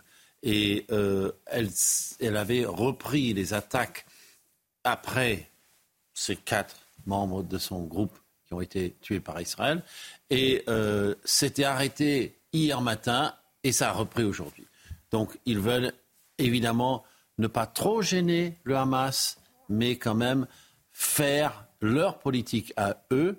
Maintenant, on peut ne pas s'inquiéter parce que le ministère des Affaires, ministre des Affaires étrangères iranien est allé à Beyrouth et il a dit je ne souhaite pas une escalade. Donc si le boss parle, ça va se calmer tôt ou tard. Mais voilà, il faut toujours être sur les dents quand on est en Israël et près d'une frontière. Merci Harold. Avec euh, mes deux invités en plateau, on va continuer à, commenter cette actualité. 24 otages libérés, 13 Israéliens, euh, 10 Thaïlandais et un Philippin. Euh, Guillaume Bigot, est-ce que c'est le, prémisse d'un soulagement pour le, peuple israélien ou on est encore loin du compte? On le rappelle, encore plus de 200 otages aux mains du, Hamas et, une guerre qui est probablement loin d'être terminée. D'abord, toute vie sauvée euh, est, une, est une victoire aux yeux d'Israël. Et ensuite, euh, non, ils, le savent. Le, le, le vraiment, c'est quelque chose d'atroce parce que c'est euh, justement des libérations euh, au compte-gouttes, une à une. Et donc, sans vouloir être un oiseau de mauvais augure, on se dit que l'objectif de toute façon de départ de la guerre, c'est-à-dire de détruire le Hamas, était de toute façon incompatible hein, avec l'objectif de négocier avec le Hamas pour sortir des otages. Alors là, quand même, nécessité fait loi. Pour sortir des otages, il a bien fallu, et je crois que c'est le, patron du Mossad qui s'y est collé euh, à Doha et indirectement avec les, services euh, euh, égyptiens, négocier tout de même avec le Hamas pour sortir ces otages. ne serait-ce que pour les regrouper, etc. On rappelle la contrepartie, la libération de 150 prisonniers. Avec un ratio de 1 contre 3. Vous avez raison. Voilà, 150 otages contre 150. Il peut être question de, de 24 heures en 24 heures dans une limite de 10 jours 24 heures de plus une fois que les 50 auront été libérés contre 150 10 de plus, c'est 24 heures euh, de cessez-le-feu en plus, et ainsi de suite pendant 10 jours. Mais le Premier ministre d'Israël a bien expliqué qu'il ne s'agissait en aucun cas d'arrêter les hostilités, de les suspendre temporairement pour sortir le plus d'otages. Mais il y a un côté absolument terrifiant, c'est qu'ils ne savent pas à l'avance qui va sortir, qui ne va pas sortir, les familles, et ils savent quasiment à l'avance que tout le monde ne sortira pas. Par, je vais dire, par construction ou par définition. Quant euh, euh, au Hamas, il a l'intérêt, lui, de faire durer le plus possible ce supplice, pas seulement par sadisme, mais évidemment pour pouvoir regrouper ses forces. Euh, oui, gagner du temps et reconstituer ses forces. ça aussi, c'est la contrepartie quelque part de cette trêve. Absolument. Et en plus, non seulement il a intérêt à gagner du temps, mais il a même intérêt aussi à montrer qu'il garde la main jusqu'au bout. Erwan Barrio. Oui, c'est la technique du faible contre le fort. Autrement dit, c'est la technique du terroriste, de la guerre asymétrique. Euh, mais ce qui est quand même paradoxal, c'est que celui qui est en position de faiblesse dans l'histoire, c'est-à-dire le Hamas, obtient trois fois plus de prisonniers libérés que d'otages qu'il donne. Donc en fait, on a l'impression que le Hamas est quand même d'une certaine manière le gagnant de cette histoire. Même si, effectivement, il faut se féliciter de ce soulagement que représente la libération des otages. Mais on rappelle quand même que nos huit compatriotes français sont toujours détenus, avec des centaines d'otages encore, vous l'avez rappelé. Donc on est loin du compte. Il y a une question aussi qui subsiste et que peut-être euh, l'histoire dira, c'est quelles sont les, concessions qu'il a fallu, en plus de ces, 50, de, ces 150 prisonniers, euh, donner au Qatar pour obtenir cette libération? Est-ce que ça ne va pas créer un précédent? Est-ce que euh, on sait que c'est jamais bon de négocier avec les terroristes et on sait aussi que derrière le Qatar se cache non pas seulement le sauveur qu'ils essayent d'afficher dont ils veulent se montrer à la face du monde, mais aussi en partie le bourreau qui est à l'origine de, toute cette opération, parce qu'on sait que le Qatar est impliqué depuis le début euh, dans, le, financement du Hamas. Avec l'accord d'Israël. Hein. Oui, voilà, mais, on, pointe toujours l'Iran. Avant le 7 octobre et après le 7 octobre. On, pointe toujours l'Iran, mais on oublie aussi euh, de parler de la responsabilité du Qatar, donc c'est un peu cocasse quand même. Et des États-Unis et d'Israël. Oui, oui, mais c'est un petit peu cocasse quand même qu'on soit obligé de négocier avec ceux-là même qui sont en partie responsables de cette, de cette prise d'otage. Ah bah parce que parce qu'il y avait un Hamas avant le 7 octobre et après le 7 octobre. Oui. les gens qui parrainaient le Hamas ne s'attendaient pas à ce que euh, le Hamas se, se, verse dans une, dans une telle folie meurtrière. Au contraire, ils donnaient des gages, ils ont endormi leur interlocuteur. Euh, et ils les ont surpris euh, de manière absolument atroce. Il y a beaucoup de gens qui ont joué avec le feu et aujourd'hui on voit les résultats, on en paye les, conséquences. Je vais ajouter un point, c'est que pour la libération de Gilad Shalit, par exemple, le caporal euh, israélien, franco-israélien d'ailleurs, c'était plus de 1000 prisonniers qui ont été sortis. Donc là, vous voyez le ratio de 1 à 3 et de 1 à 1000, c'est très très différent quand même. le Hamas va jouer sur ces images de, de, libération pour se réhumaniser quelque part en disant... Et, et, en plus, et en plus dire peut-être à l'autorité palestinienne, regardez, nous, on arrive à, faire euh, libérer des, prisonniers palestiniens Écoutez, les avantages sont énormes parce que le Hamas, euh, au lendemain du 7 octobre, c'était pire qu'Hitler. Euh, et là, force est de constater qu'il y a une négociation, et même une négociation qui implique les, services de sécurité israéliens avec le Hamas. Donc pour le Hamas, évidemment, c'est un gain en termes d'image important. Ils ne l'emporteront pas pour autant au paradis, c'est-à-dire qu'ils ne vont pas quand même échapper, en tout cas les chefs militaires et, le matériel militaire et les combattants qui pourront tomber sous la main de Tzal à l'éradication, puisque c'est une guerre d'éradication de part, et d'autre. Je rappelle que l'objet social du Hamas est d'éradiquer Israël, rien de moins. Euh, et deuxièmement, euh, c'est aussi quelque chose qui va, euh, ils vont jouer aussi en, libérant, je disais tout à l'heure, des otages, notamment des otages appartenant à des pays occidentaux, qui pourraient avoir une influence sur la région et sur le gouvernement israélien. On peut s'attendre à ce qu'il y ait des libérations d'Américains ou de, d'israélo-américains, parce qu'ils savent que là, ils vont mettre la pression indirectement sur Israël. Allez, on va avancer sur l'actualité et revenir en France. C'est l'une des préoccupations majeures à huit mois des Jeux Olympiques. La sécurité, tout particulièrement en région parisienne et dans le département de Seine-Saint-Denis. Il faut dire qu'il y a de quoi faire. Un plan zéro délinquance a été lancé par la préfecture de police il y a un petit peu plus d'un an avec un, un renforcement des opérations de police. Oui, lutte contre les trafics de stupéfiants et les ventes à la sauvette, sécurisation des populations. Les objectifs sont multiples. Depuis le mois de janvier, 2000 opérations ont été menées en Seine-Saint-Denis qui accueille plusieurs sites olympiques. Illustration avec Célia Barotte dans l'une de ses patrouilles. Au cœur de la cité Aragozola à Saint-Ouen, il y a une école, des terrains sportifs et au pied des immeubles, du trafic de drogue. En complément des longues investigations, les agents de la brigade territoriale de contact et de la brigade anticriminalité mènent ici des opérations dissuasives et répressives. Ce jour-là, ils ont interpellé un mineur. Dans ses poches, des stupéfiants et 350 euros. La cible euh, est partie plutôt que prévu euh, du point parce qu'on avait été entre guillemets détronché, hein, euh, c'est-à-dire qu'on a été repéré. Et naturellement, comme on connaît très bien la Circo, bah, du coup on a pu se repositionner pour permettre une interpellation un peu plus loin du trafic. Mais l'opération ne s'arrête pas là. Les fonctionnaires de police procèdent ensuite à un ratissage des environs. Des produits illicites sont retrouvés dans des buissons. Ah il y a des capsules de CC, vous voyez la cocaïne, elle est vendue comme ça, par dose de 1 gramme ou de demi-gramme, ça dépend. Et la dose, euh, la dose de 1 gramme, elle est vendue en général 60 euros. Et dans ce bâtiment abandonné, des sacs de conditionnement y sont stockés. Les sachets euh, sont euh, récupérés quand même, parce que potentiellement on peut éventuellement avoir des traces qui peuvent nous intéresser dans, le cas du trafic. Et puis avec les conditionnements, on peut remonter sur certains, certaines personnes qui à certains moments pouvaient être susceptibles de, de se retrouver à l'étage. Des patrouilles qui sont nécessaires pour assurer la tranquillité des riverains et qui ont déjà prouvé leur efficacité en termes de chiffre d'affaires, euh, euh, les chiffres qu'on avait à l'époque où euh, cette cité était vraiment au point culminant de son activité, c'était de l'ordre de 50-60 000 euros par jour. Et là, désormais, on tourne plus autour de 10 000 euros par jour. Grâce à ces opérations quotidiennes, déjà trois points de deal sur 7 à Saint-Ouen ont été éradiqués. Alors, cela va sans dire, on salue évidemment l'action des forces de l'ordre dans, le département pour, pour ramener euh, la, sécurité. Mais l'intitulé de cette opération, opération zéro délinquance, est-ce qu'on peut encore y croire? Bah, ce En tout cas, c'est un bel espoir pour les habitants du, département euh, qui n'auront jamais espéré tant euh, qu'à l'approche des Jeux Olympiques. Hein. Le problème de l'espoir, vous savez, le dernier des mots de la boîte de Pandore, c'est qu'en général, il est souvent déçu, surtout quand on place la barre aussi haut. Donc euh, c'est bien beau de dire euh, objectif zéro délinquance, euh, etc. Mais le problème, c'est que certes, on a envie d'y croire, mais le risque zéro n'existe pas, selon l'adage. Alors la délinquance zéro, en plus en Seine-Saint-Denis, il vaut mieux pas promettre monts et merveilles sous peine d'être, comment dire, aussitôt démenti. Donc le gouvernement, on peut saluer sa volonté politique, on peut saluer son envie d'agir, mais euh, le problème de la délinquance en France est tellement grave qu'il faudrait commencer par se donner des objectifs, on va dire, moins ambitieux que de dire d'un seul coup comme ça zéro délinquance, parce qu'on sait très bien que dans quelques mois, euh, malheureusement, on risque d'avoir euh, un démenti assez sévère. Harold Iman.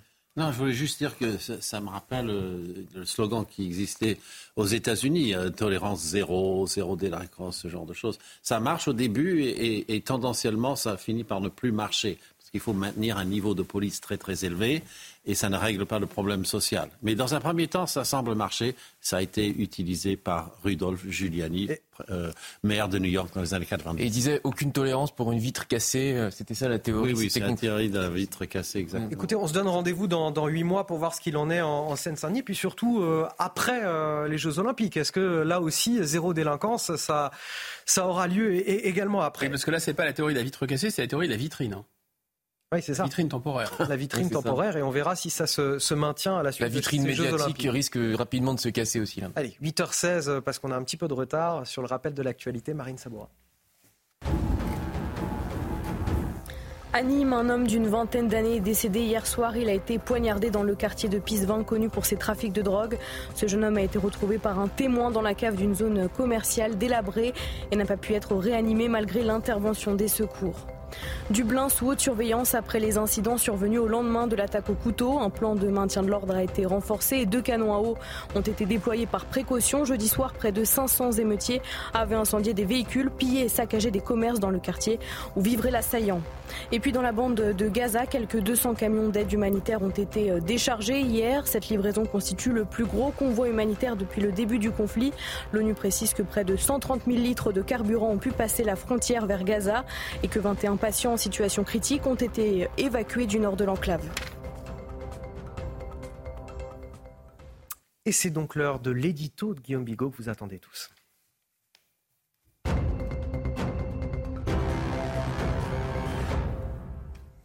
Alors Guillaume Bigot, on a tenté de, ramener cette, euh, affaire, ce, ce, fait de société majeur, fait politique également, à un simple fait divers. Euh, l'affaire de Crépol, ce mmh. jeune Thomas, 16 ans, tué lors du bal d'un village le week-end dernier, euh, au couteau, par un, autre jeune. Euh, le gouvernement a-t-il, selon vous, cherché à, taire l'identité de l'odeur des faits? Bon, d'abord, c'est l'auteur présumé et c'est pas tout à fait le job du gouvernement. Mais oui, oui, c'est ce que révèle le Figaro. En fait, en Conseil des ministres, donc au sommet de l'État, Gérald Darmanin euh, a indiqué, il a montré d'abord euh, la, liste des suspects placés en garde à vue et il a confié à un collègue de son gouvernement, je cite, hein, ils sont français, mais pas un seul n'a un nom à consonance française. En fait, le gouvernement savait et effectivement, il y a une stratégie d'occultation.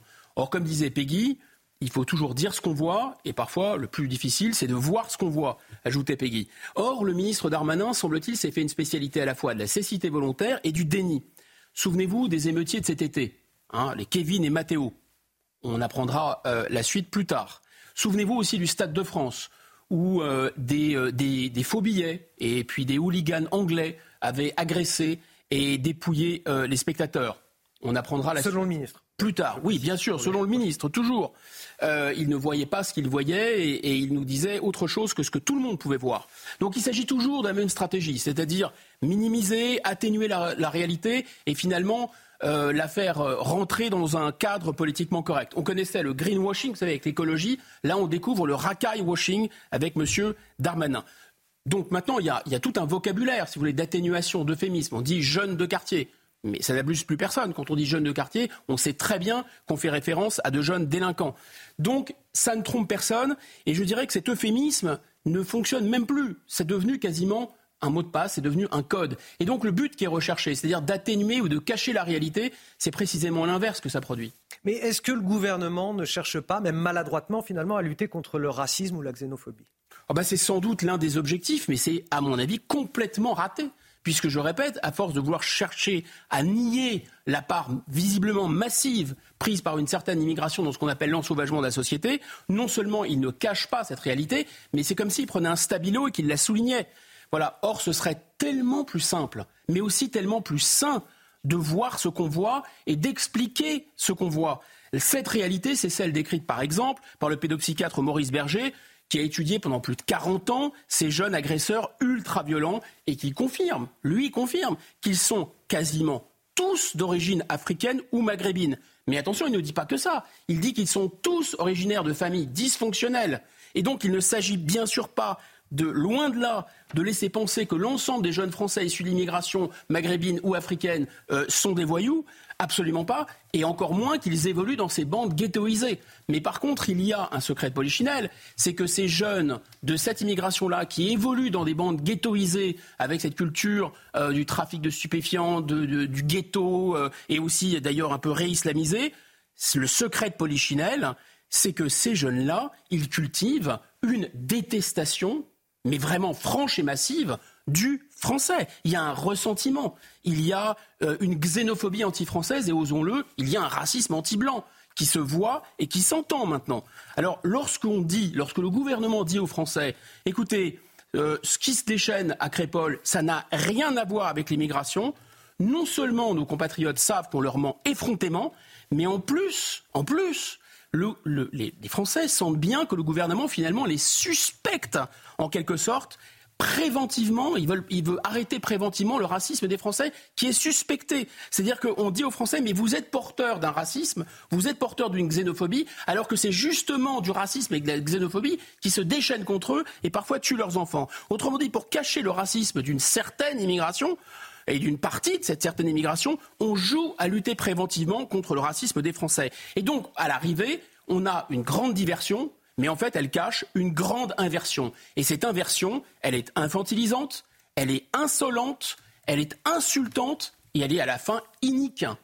Et comment vous expliquez cette euh, volonté d'occulter la surreprésentation des, jeunes issus de l'immigration dans la montée des violences? Bah, Premier facteur, c'est la peur de l'émeute. C'est évidemment euh, la lâcheté déjà eu l'occasion de le dire, mais je pense qu'il faut le répéter, c'est important, parce qu'en plus, ça ne sert à rien. Là aussi, euh, l'objectif est peut-être louable, parce que qui a envie euh, de déclencher des violences? Personne. Mais sauf que c'est un ressort qui se comprime, cette histoire. Et ceux, en effet, qui veulent éviter la guerre civile au prix du déshonneur, à mon avis, vont récolter et le déshonneur et la guerre civile. Mais il y a un deuxième facteur qu'on pourrait appeler l'effet cuilleré euh, d'huile de foie de morue. Hein. Vous reprendrez bien encore une dose de 300 000, 400 000 immigrés chaque année. Le gouvernement veut plus d'immigration. c'est tout de même assez clair, puisqu'il a un article de sa future loi qui entend régulariser les métiers en tension. Le gouvernement veut plus d'immigration, mais il veut évidemment qu'il ne peut pas l'avouer. Et si demain, et si quand bien même d'ailleurs, il ne voulait plus d'immigration demain, le gouvernement, comme il veut l'Europe, comme il veut l'état de droit, comme il veut le marché mondial, il est obligé de vouloir ou d'accepter l'immigration. Stopper l'immigration, Anthony, ça exige de faire sauter trois verrous. Le verrou du gouvernement des juges, le, le verrou de la tyrannie de Bruxelles et le verrou d'une certaine forme de dévotion aux intérêts des multinationales. Et comme le gouvernement ne veut faire sauter aucun de ces verrous, il est logique d'arriver à cette conclusion que la mort du petit Thomas est un dégât collatéral de la politique qui est voulue en France depuis 40 ans. L'édito de Guillaume Bigot à 8h15 les samedis et dimanches dans la matinale week-end sur CNews. On va marquer une courte pause. On revient dans un instant. On reparlera évidemment de ces 24 premiers otages libérés par le Hamas dans la bande de Gaza. 24 otages qui ont retrouvé euh, leurs proches, 13 Israéliens, 10 Thaïlandais, un Philippin. On en parle dès le début de notre prochain journal. A tout de suite. La matinale week-end, dernière ligne droite avec Marine Sabourin, avec Guillaume Bigot et avec Erwan Barrio, écrivain qui nous accompagne pour pour décrypter toute l'actualité. Voici les titres de votre journal de 8h30 à la une. Ils ont été euh, rares les moments de soulagement en Israël ces sept dernières semaines. À travers le pays, on a applaudi le passage des ambulances et des hélicoptères qui ont transporté euh, les otages libérés par le Hamas. 24 otages, parmi lesquels 13 Israéliens, des femmes et des enfants qui ont pu retrouver leurs proches. On reviendra sur le décès du jeune Thomas Crépol, 16 ans, euh, tué en, marge d'une fête euh, de village le week-end dernier, dont les obsèques se sont tenues hier avec beaucoup d'émotion, que vous avez pu suivre également sur CNews. Le déroulé de, de, cette terrible soirée se précise, notamment grâce aux auditions des neuf suspects placés en garde à vue mardi et des dizaines de témoins entendus. Nous serons en direct sur place avec Mathilde Ibanez et Sacha Robin pour faire le point. Et puis le fameux stage obligatoire en entreprise pour les élèves de 3e, c'est bien souvent la galère pour les parents. Il y a des collégiens chanceux qui profitent du, réseau de, de papa-maman et puis il y a ceux qui finissent à la cantine ou au CDI du collège pour une semaine faute de mieux. On va revenir sur cette initiative, belle initiative du MEDEF de la Sarthe pour aider justement ces adolescents. On commence tout d'abord avec euh, ces images, un des rares moments de joie, je le disais, pour le peuple israélien depuis le, 7 octobre. Le convoi euh, qui transporte les tout premiers otages libérés euh, par le Hamas, ces ambulances, les voitures qui s'arrêtent et, des passagers qui applaudissent au passage du convoi. Un grand moment d'émotion. On espère évidemment que, d'autres suivront dès aujourd'hui, Marie. Oui, 24 personnes, dont 13 euh, Israéliens, uniquement des femmes et des enfants, ont été euh, relâchés. En échange, l'État hébreu a comme promis relâché 39 prisonniers palestiniens. Retour sur ce moment de soulagement avec Sarah Varni. C'est le cri de joie de tout un pays. Des drapeaux israéliens brandis et des chants scandés à l'approche des hélicoptères qui transportent les otages libérés, les premiers à rentrer en Israël après cette semaine de captivité. J'habite tout près. Nous sommes venus soutenir les enfants et les adultes qui sont arrivés. Nous sommes très émus. Comme vous pouvez le voir, je suis ici avec ma famille. Un soulagement pour les familles qui restent solidaires avec les victimes toujours maintenues en captivité. Je suis heureux d'avoir retrouvé ma famille nous pouvons ressentir de la joie et verser une larme. C'est humain. Mais je ne fais pas la fête, je ne la ferai pas tant que le dernier des otages ne sera pas rentré chez lui. Même sentiment pour Roni, qui va pouvoir retrouver trois des quatre membres de sa famille capturés par le Hamas le 7 octobre.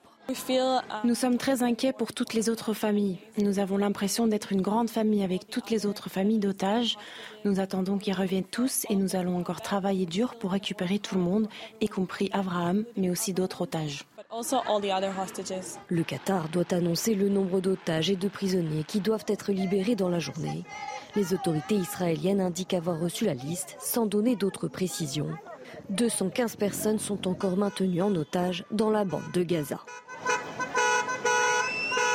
Effectivement, encore plus de 200 otages dans le pays. Des larmes de joie pour ceux qui peuvent retrouver leurs proches, mais pas de fête réellement euh, face au nombre d'otages encore euh, dans les tunnels du Hamas à, Gaza. Ces premiers otages libérés qui vont aussi devoir se reconstruire. Pour ce faire, des professionnels de santé sont à leur disposition, vont les accompagner.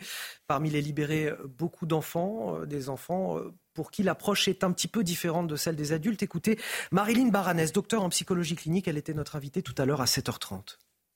Ils vont pouvoir être beaucoup plus attentifs, euh, attentifs en tout cas plus facilement euh, aux, euh, aux, sollicitations. Donc on, va, on, va on va leur parler avec un langage d'enfant. Ça, c'est sûr et certain. Et c'est plus facile pour eux de communiquer. La difficulté chez l'enfant, c'est qu'il va falloir faire très attention parce qu'ils sont dans un processus de construction. Et donc, la question, c'est, on, on s'adresse à l'enfant, mais on s'adresse au futur adulte.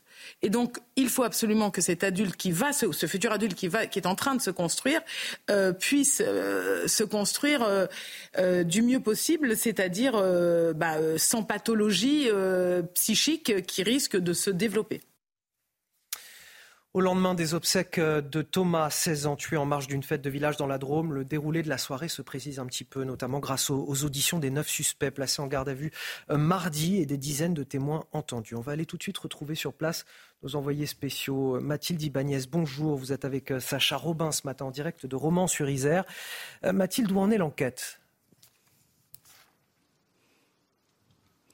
Bonjour, bien écoutez, les neuf personnes euh, interpellées, plus la personne qui s'est rendue directement euh, d'elle-même à la gendarmerie, ont tous passé euh, la nuit en garde à vue dans le cadre de l'enquête pour meurtre et tentative de meurtre par bande organisée. Le principal suspect, lui, eh bien, est âgé de 20 ans. Il a été désigné par plusieurs témoins comme étant l'auteur du coup de couteau mortel sur Thomas. Pourtant, il continue de nier les faits face aux enquêteurs. Il est déjà connu des services de police pour dont deux euh, condamnations euh, par ordonnance pénale, l'une pour recel de vol, l'autre pour port d'armes blanches de catégorie euh, D. Parmi les autres individus, eh bien trois sont des mineurs ayant plus de 16 ans. Une garde à vue pour ces dix suspects en tout cas, qui doit prendre fin en début d'après-midi. Mais pour l'heure, on ne connaît pas encore le nombre de suspects qui vont être déférés devant le juge. Merci à vous, euh, Mathilde Ibanez. Euh, merci évidemment euh, à, au qui vous accompagne ce matin. Sacha Robin. Euh, Erwan Barrio, vous vouliez réagir à cette affaire déjà tout à l'heure.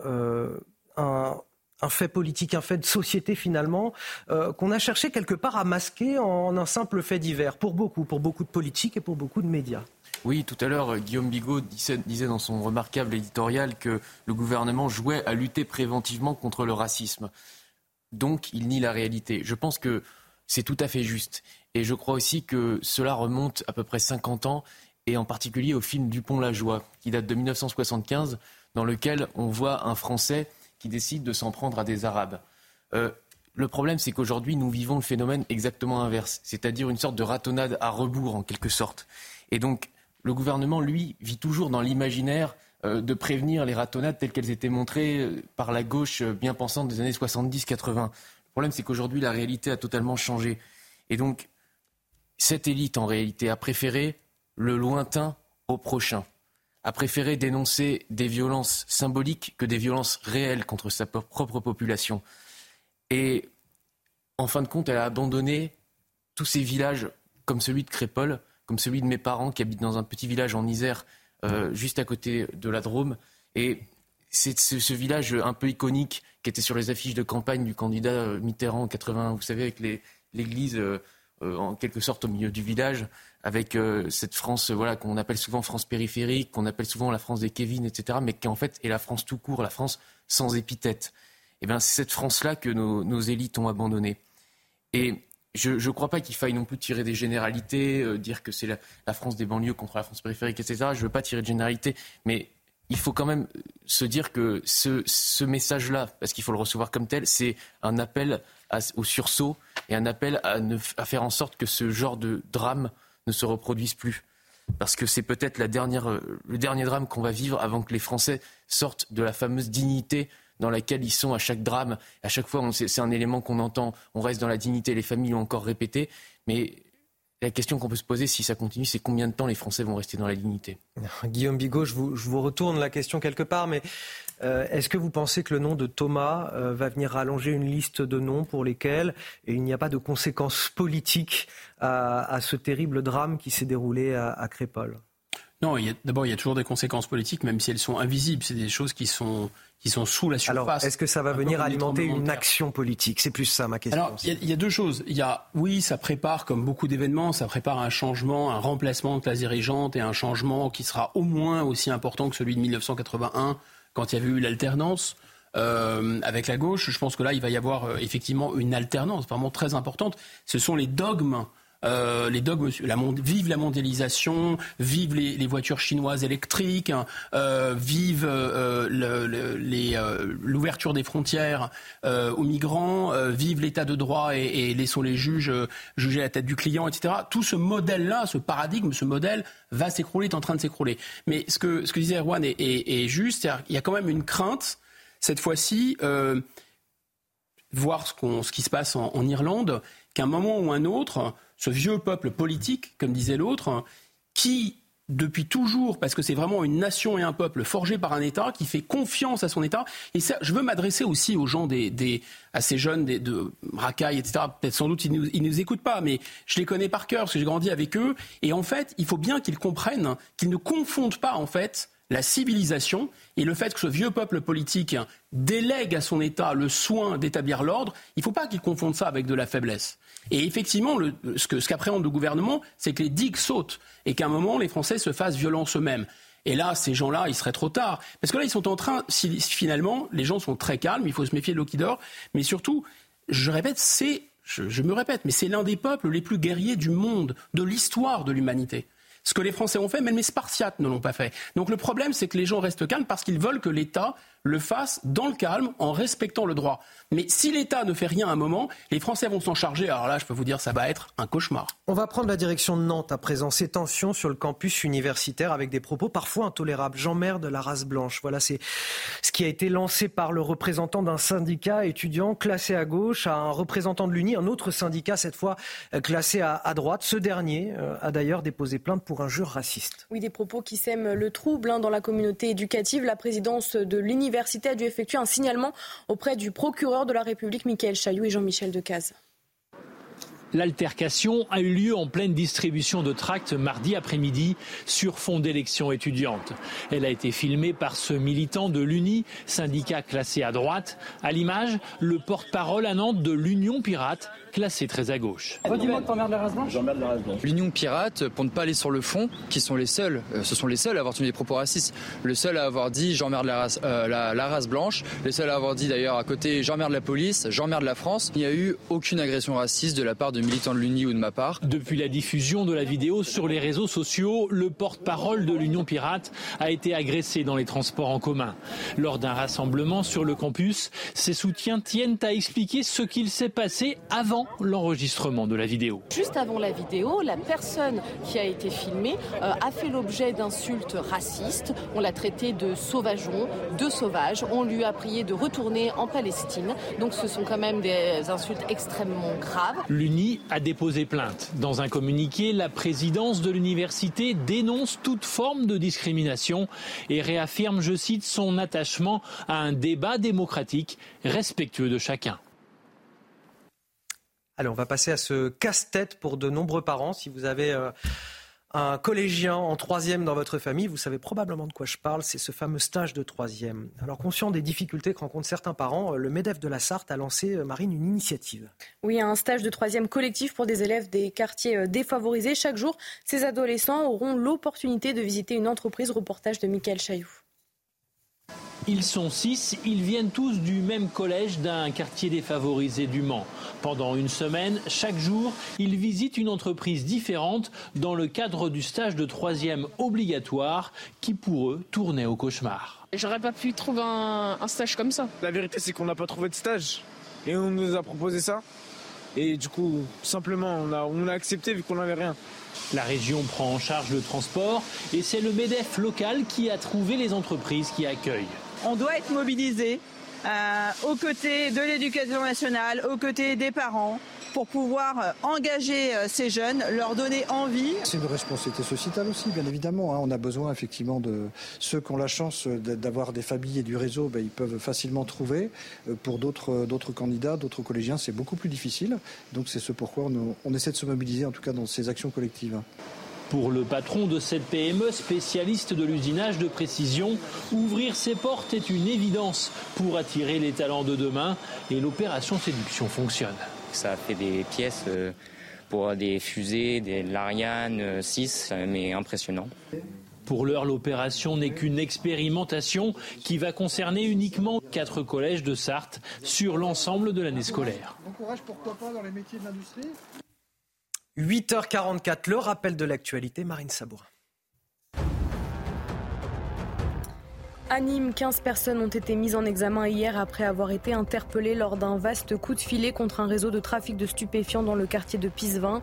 Cette opération avait été lancée lundi par près de 250 policiers. Ces enquêtes n'ont pas de lien direct avec celle sur la mort d'un enfant de 10 ans, Fayette mortellement blessé d'une balle perdue fin août. Les tirs ont repris sur le nord d'Israël. Plusieurs localités ont été visées en provenance du territoire libanais. Cela met fin à la trêve informelle que le Hezbollah avait indiquée sans avoir de lien avec le Hamas qui respecte le cessez-le-feu à Gaza. Et puis en Sicile, regardez ces images impressionnantes de l'Etna qui est entré en éruption une nouvelle fois. Hier, de nouvelles fontaines de lave ont jailli du volcan le plus haut et le plus actif d'Europe. La plus importante coulée de lave visible hier provenait d'un cratère au sud-est du volcan. Et l'actualité, elle est aussi sportive. On va parler football avec Marine. Retrouvez votre programme de choix avec Autosphère, premier distributeur automobile en France. Et Marine, le PSG a affronté Monaco hier. Oui, au 13e jour de Ligue 1, Paris a conforté sa première place en battant les Monégasques 5 buts à 2.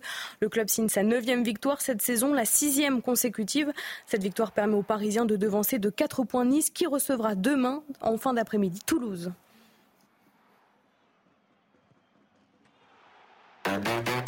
Vous avez profité de votre programme de choix avec Autosphère, premier distributeur automobile en France.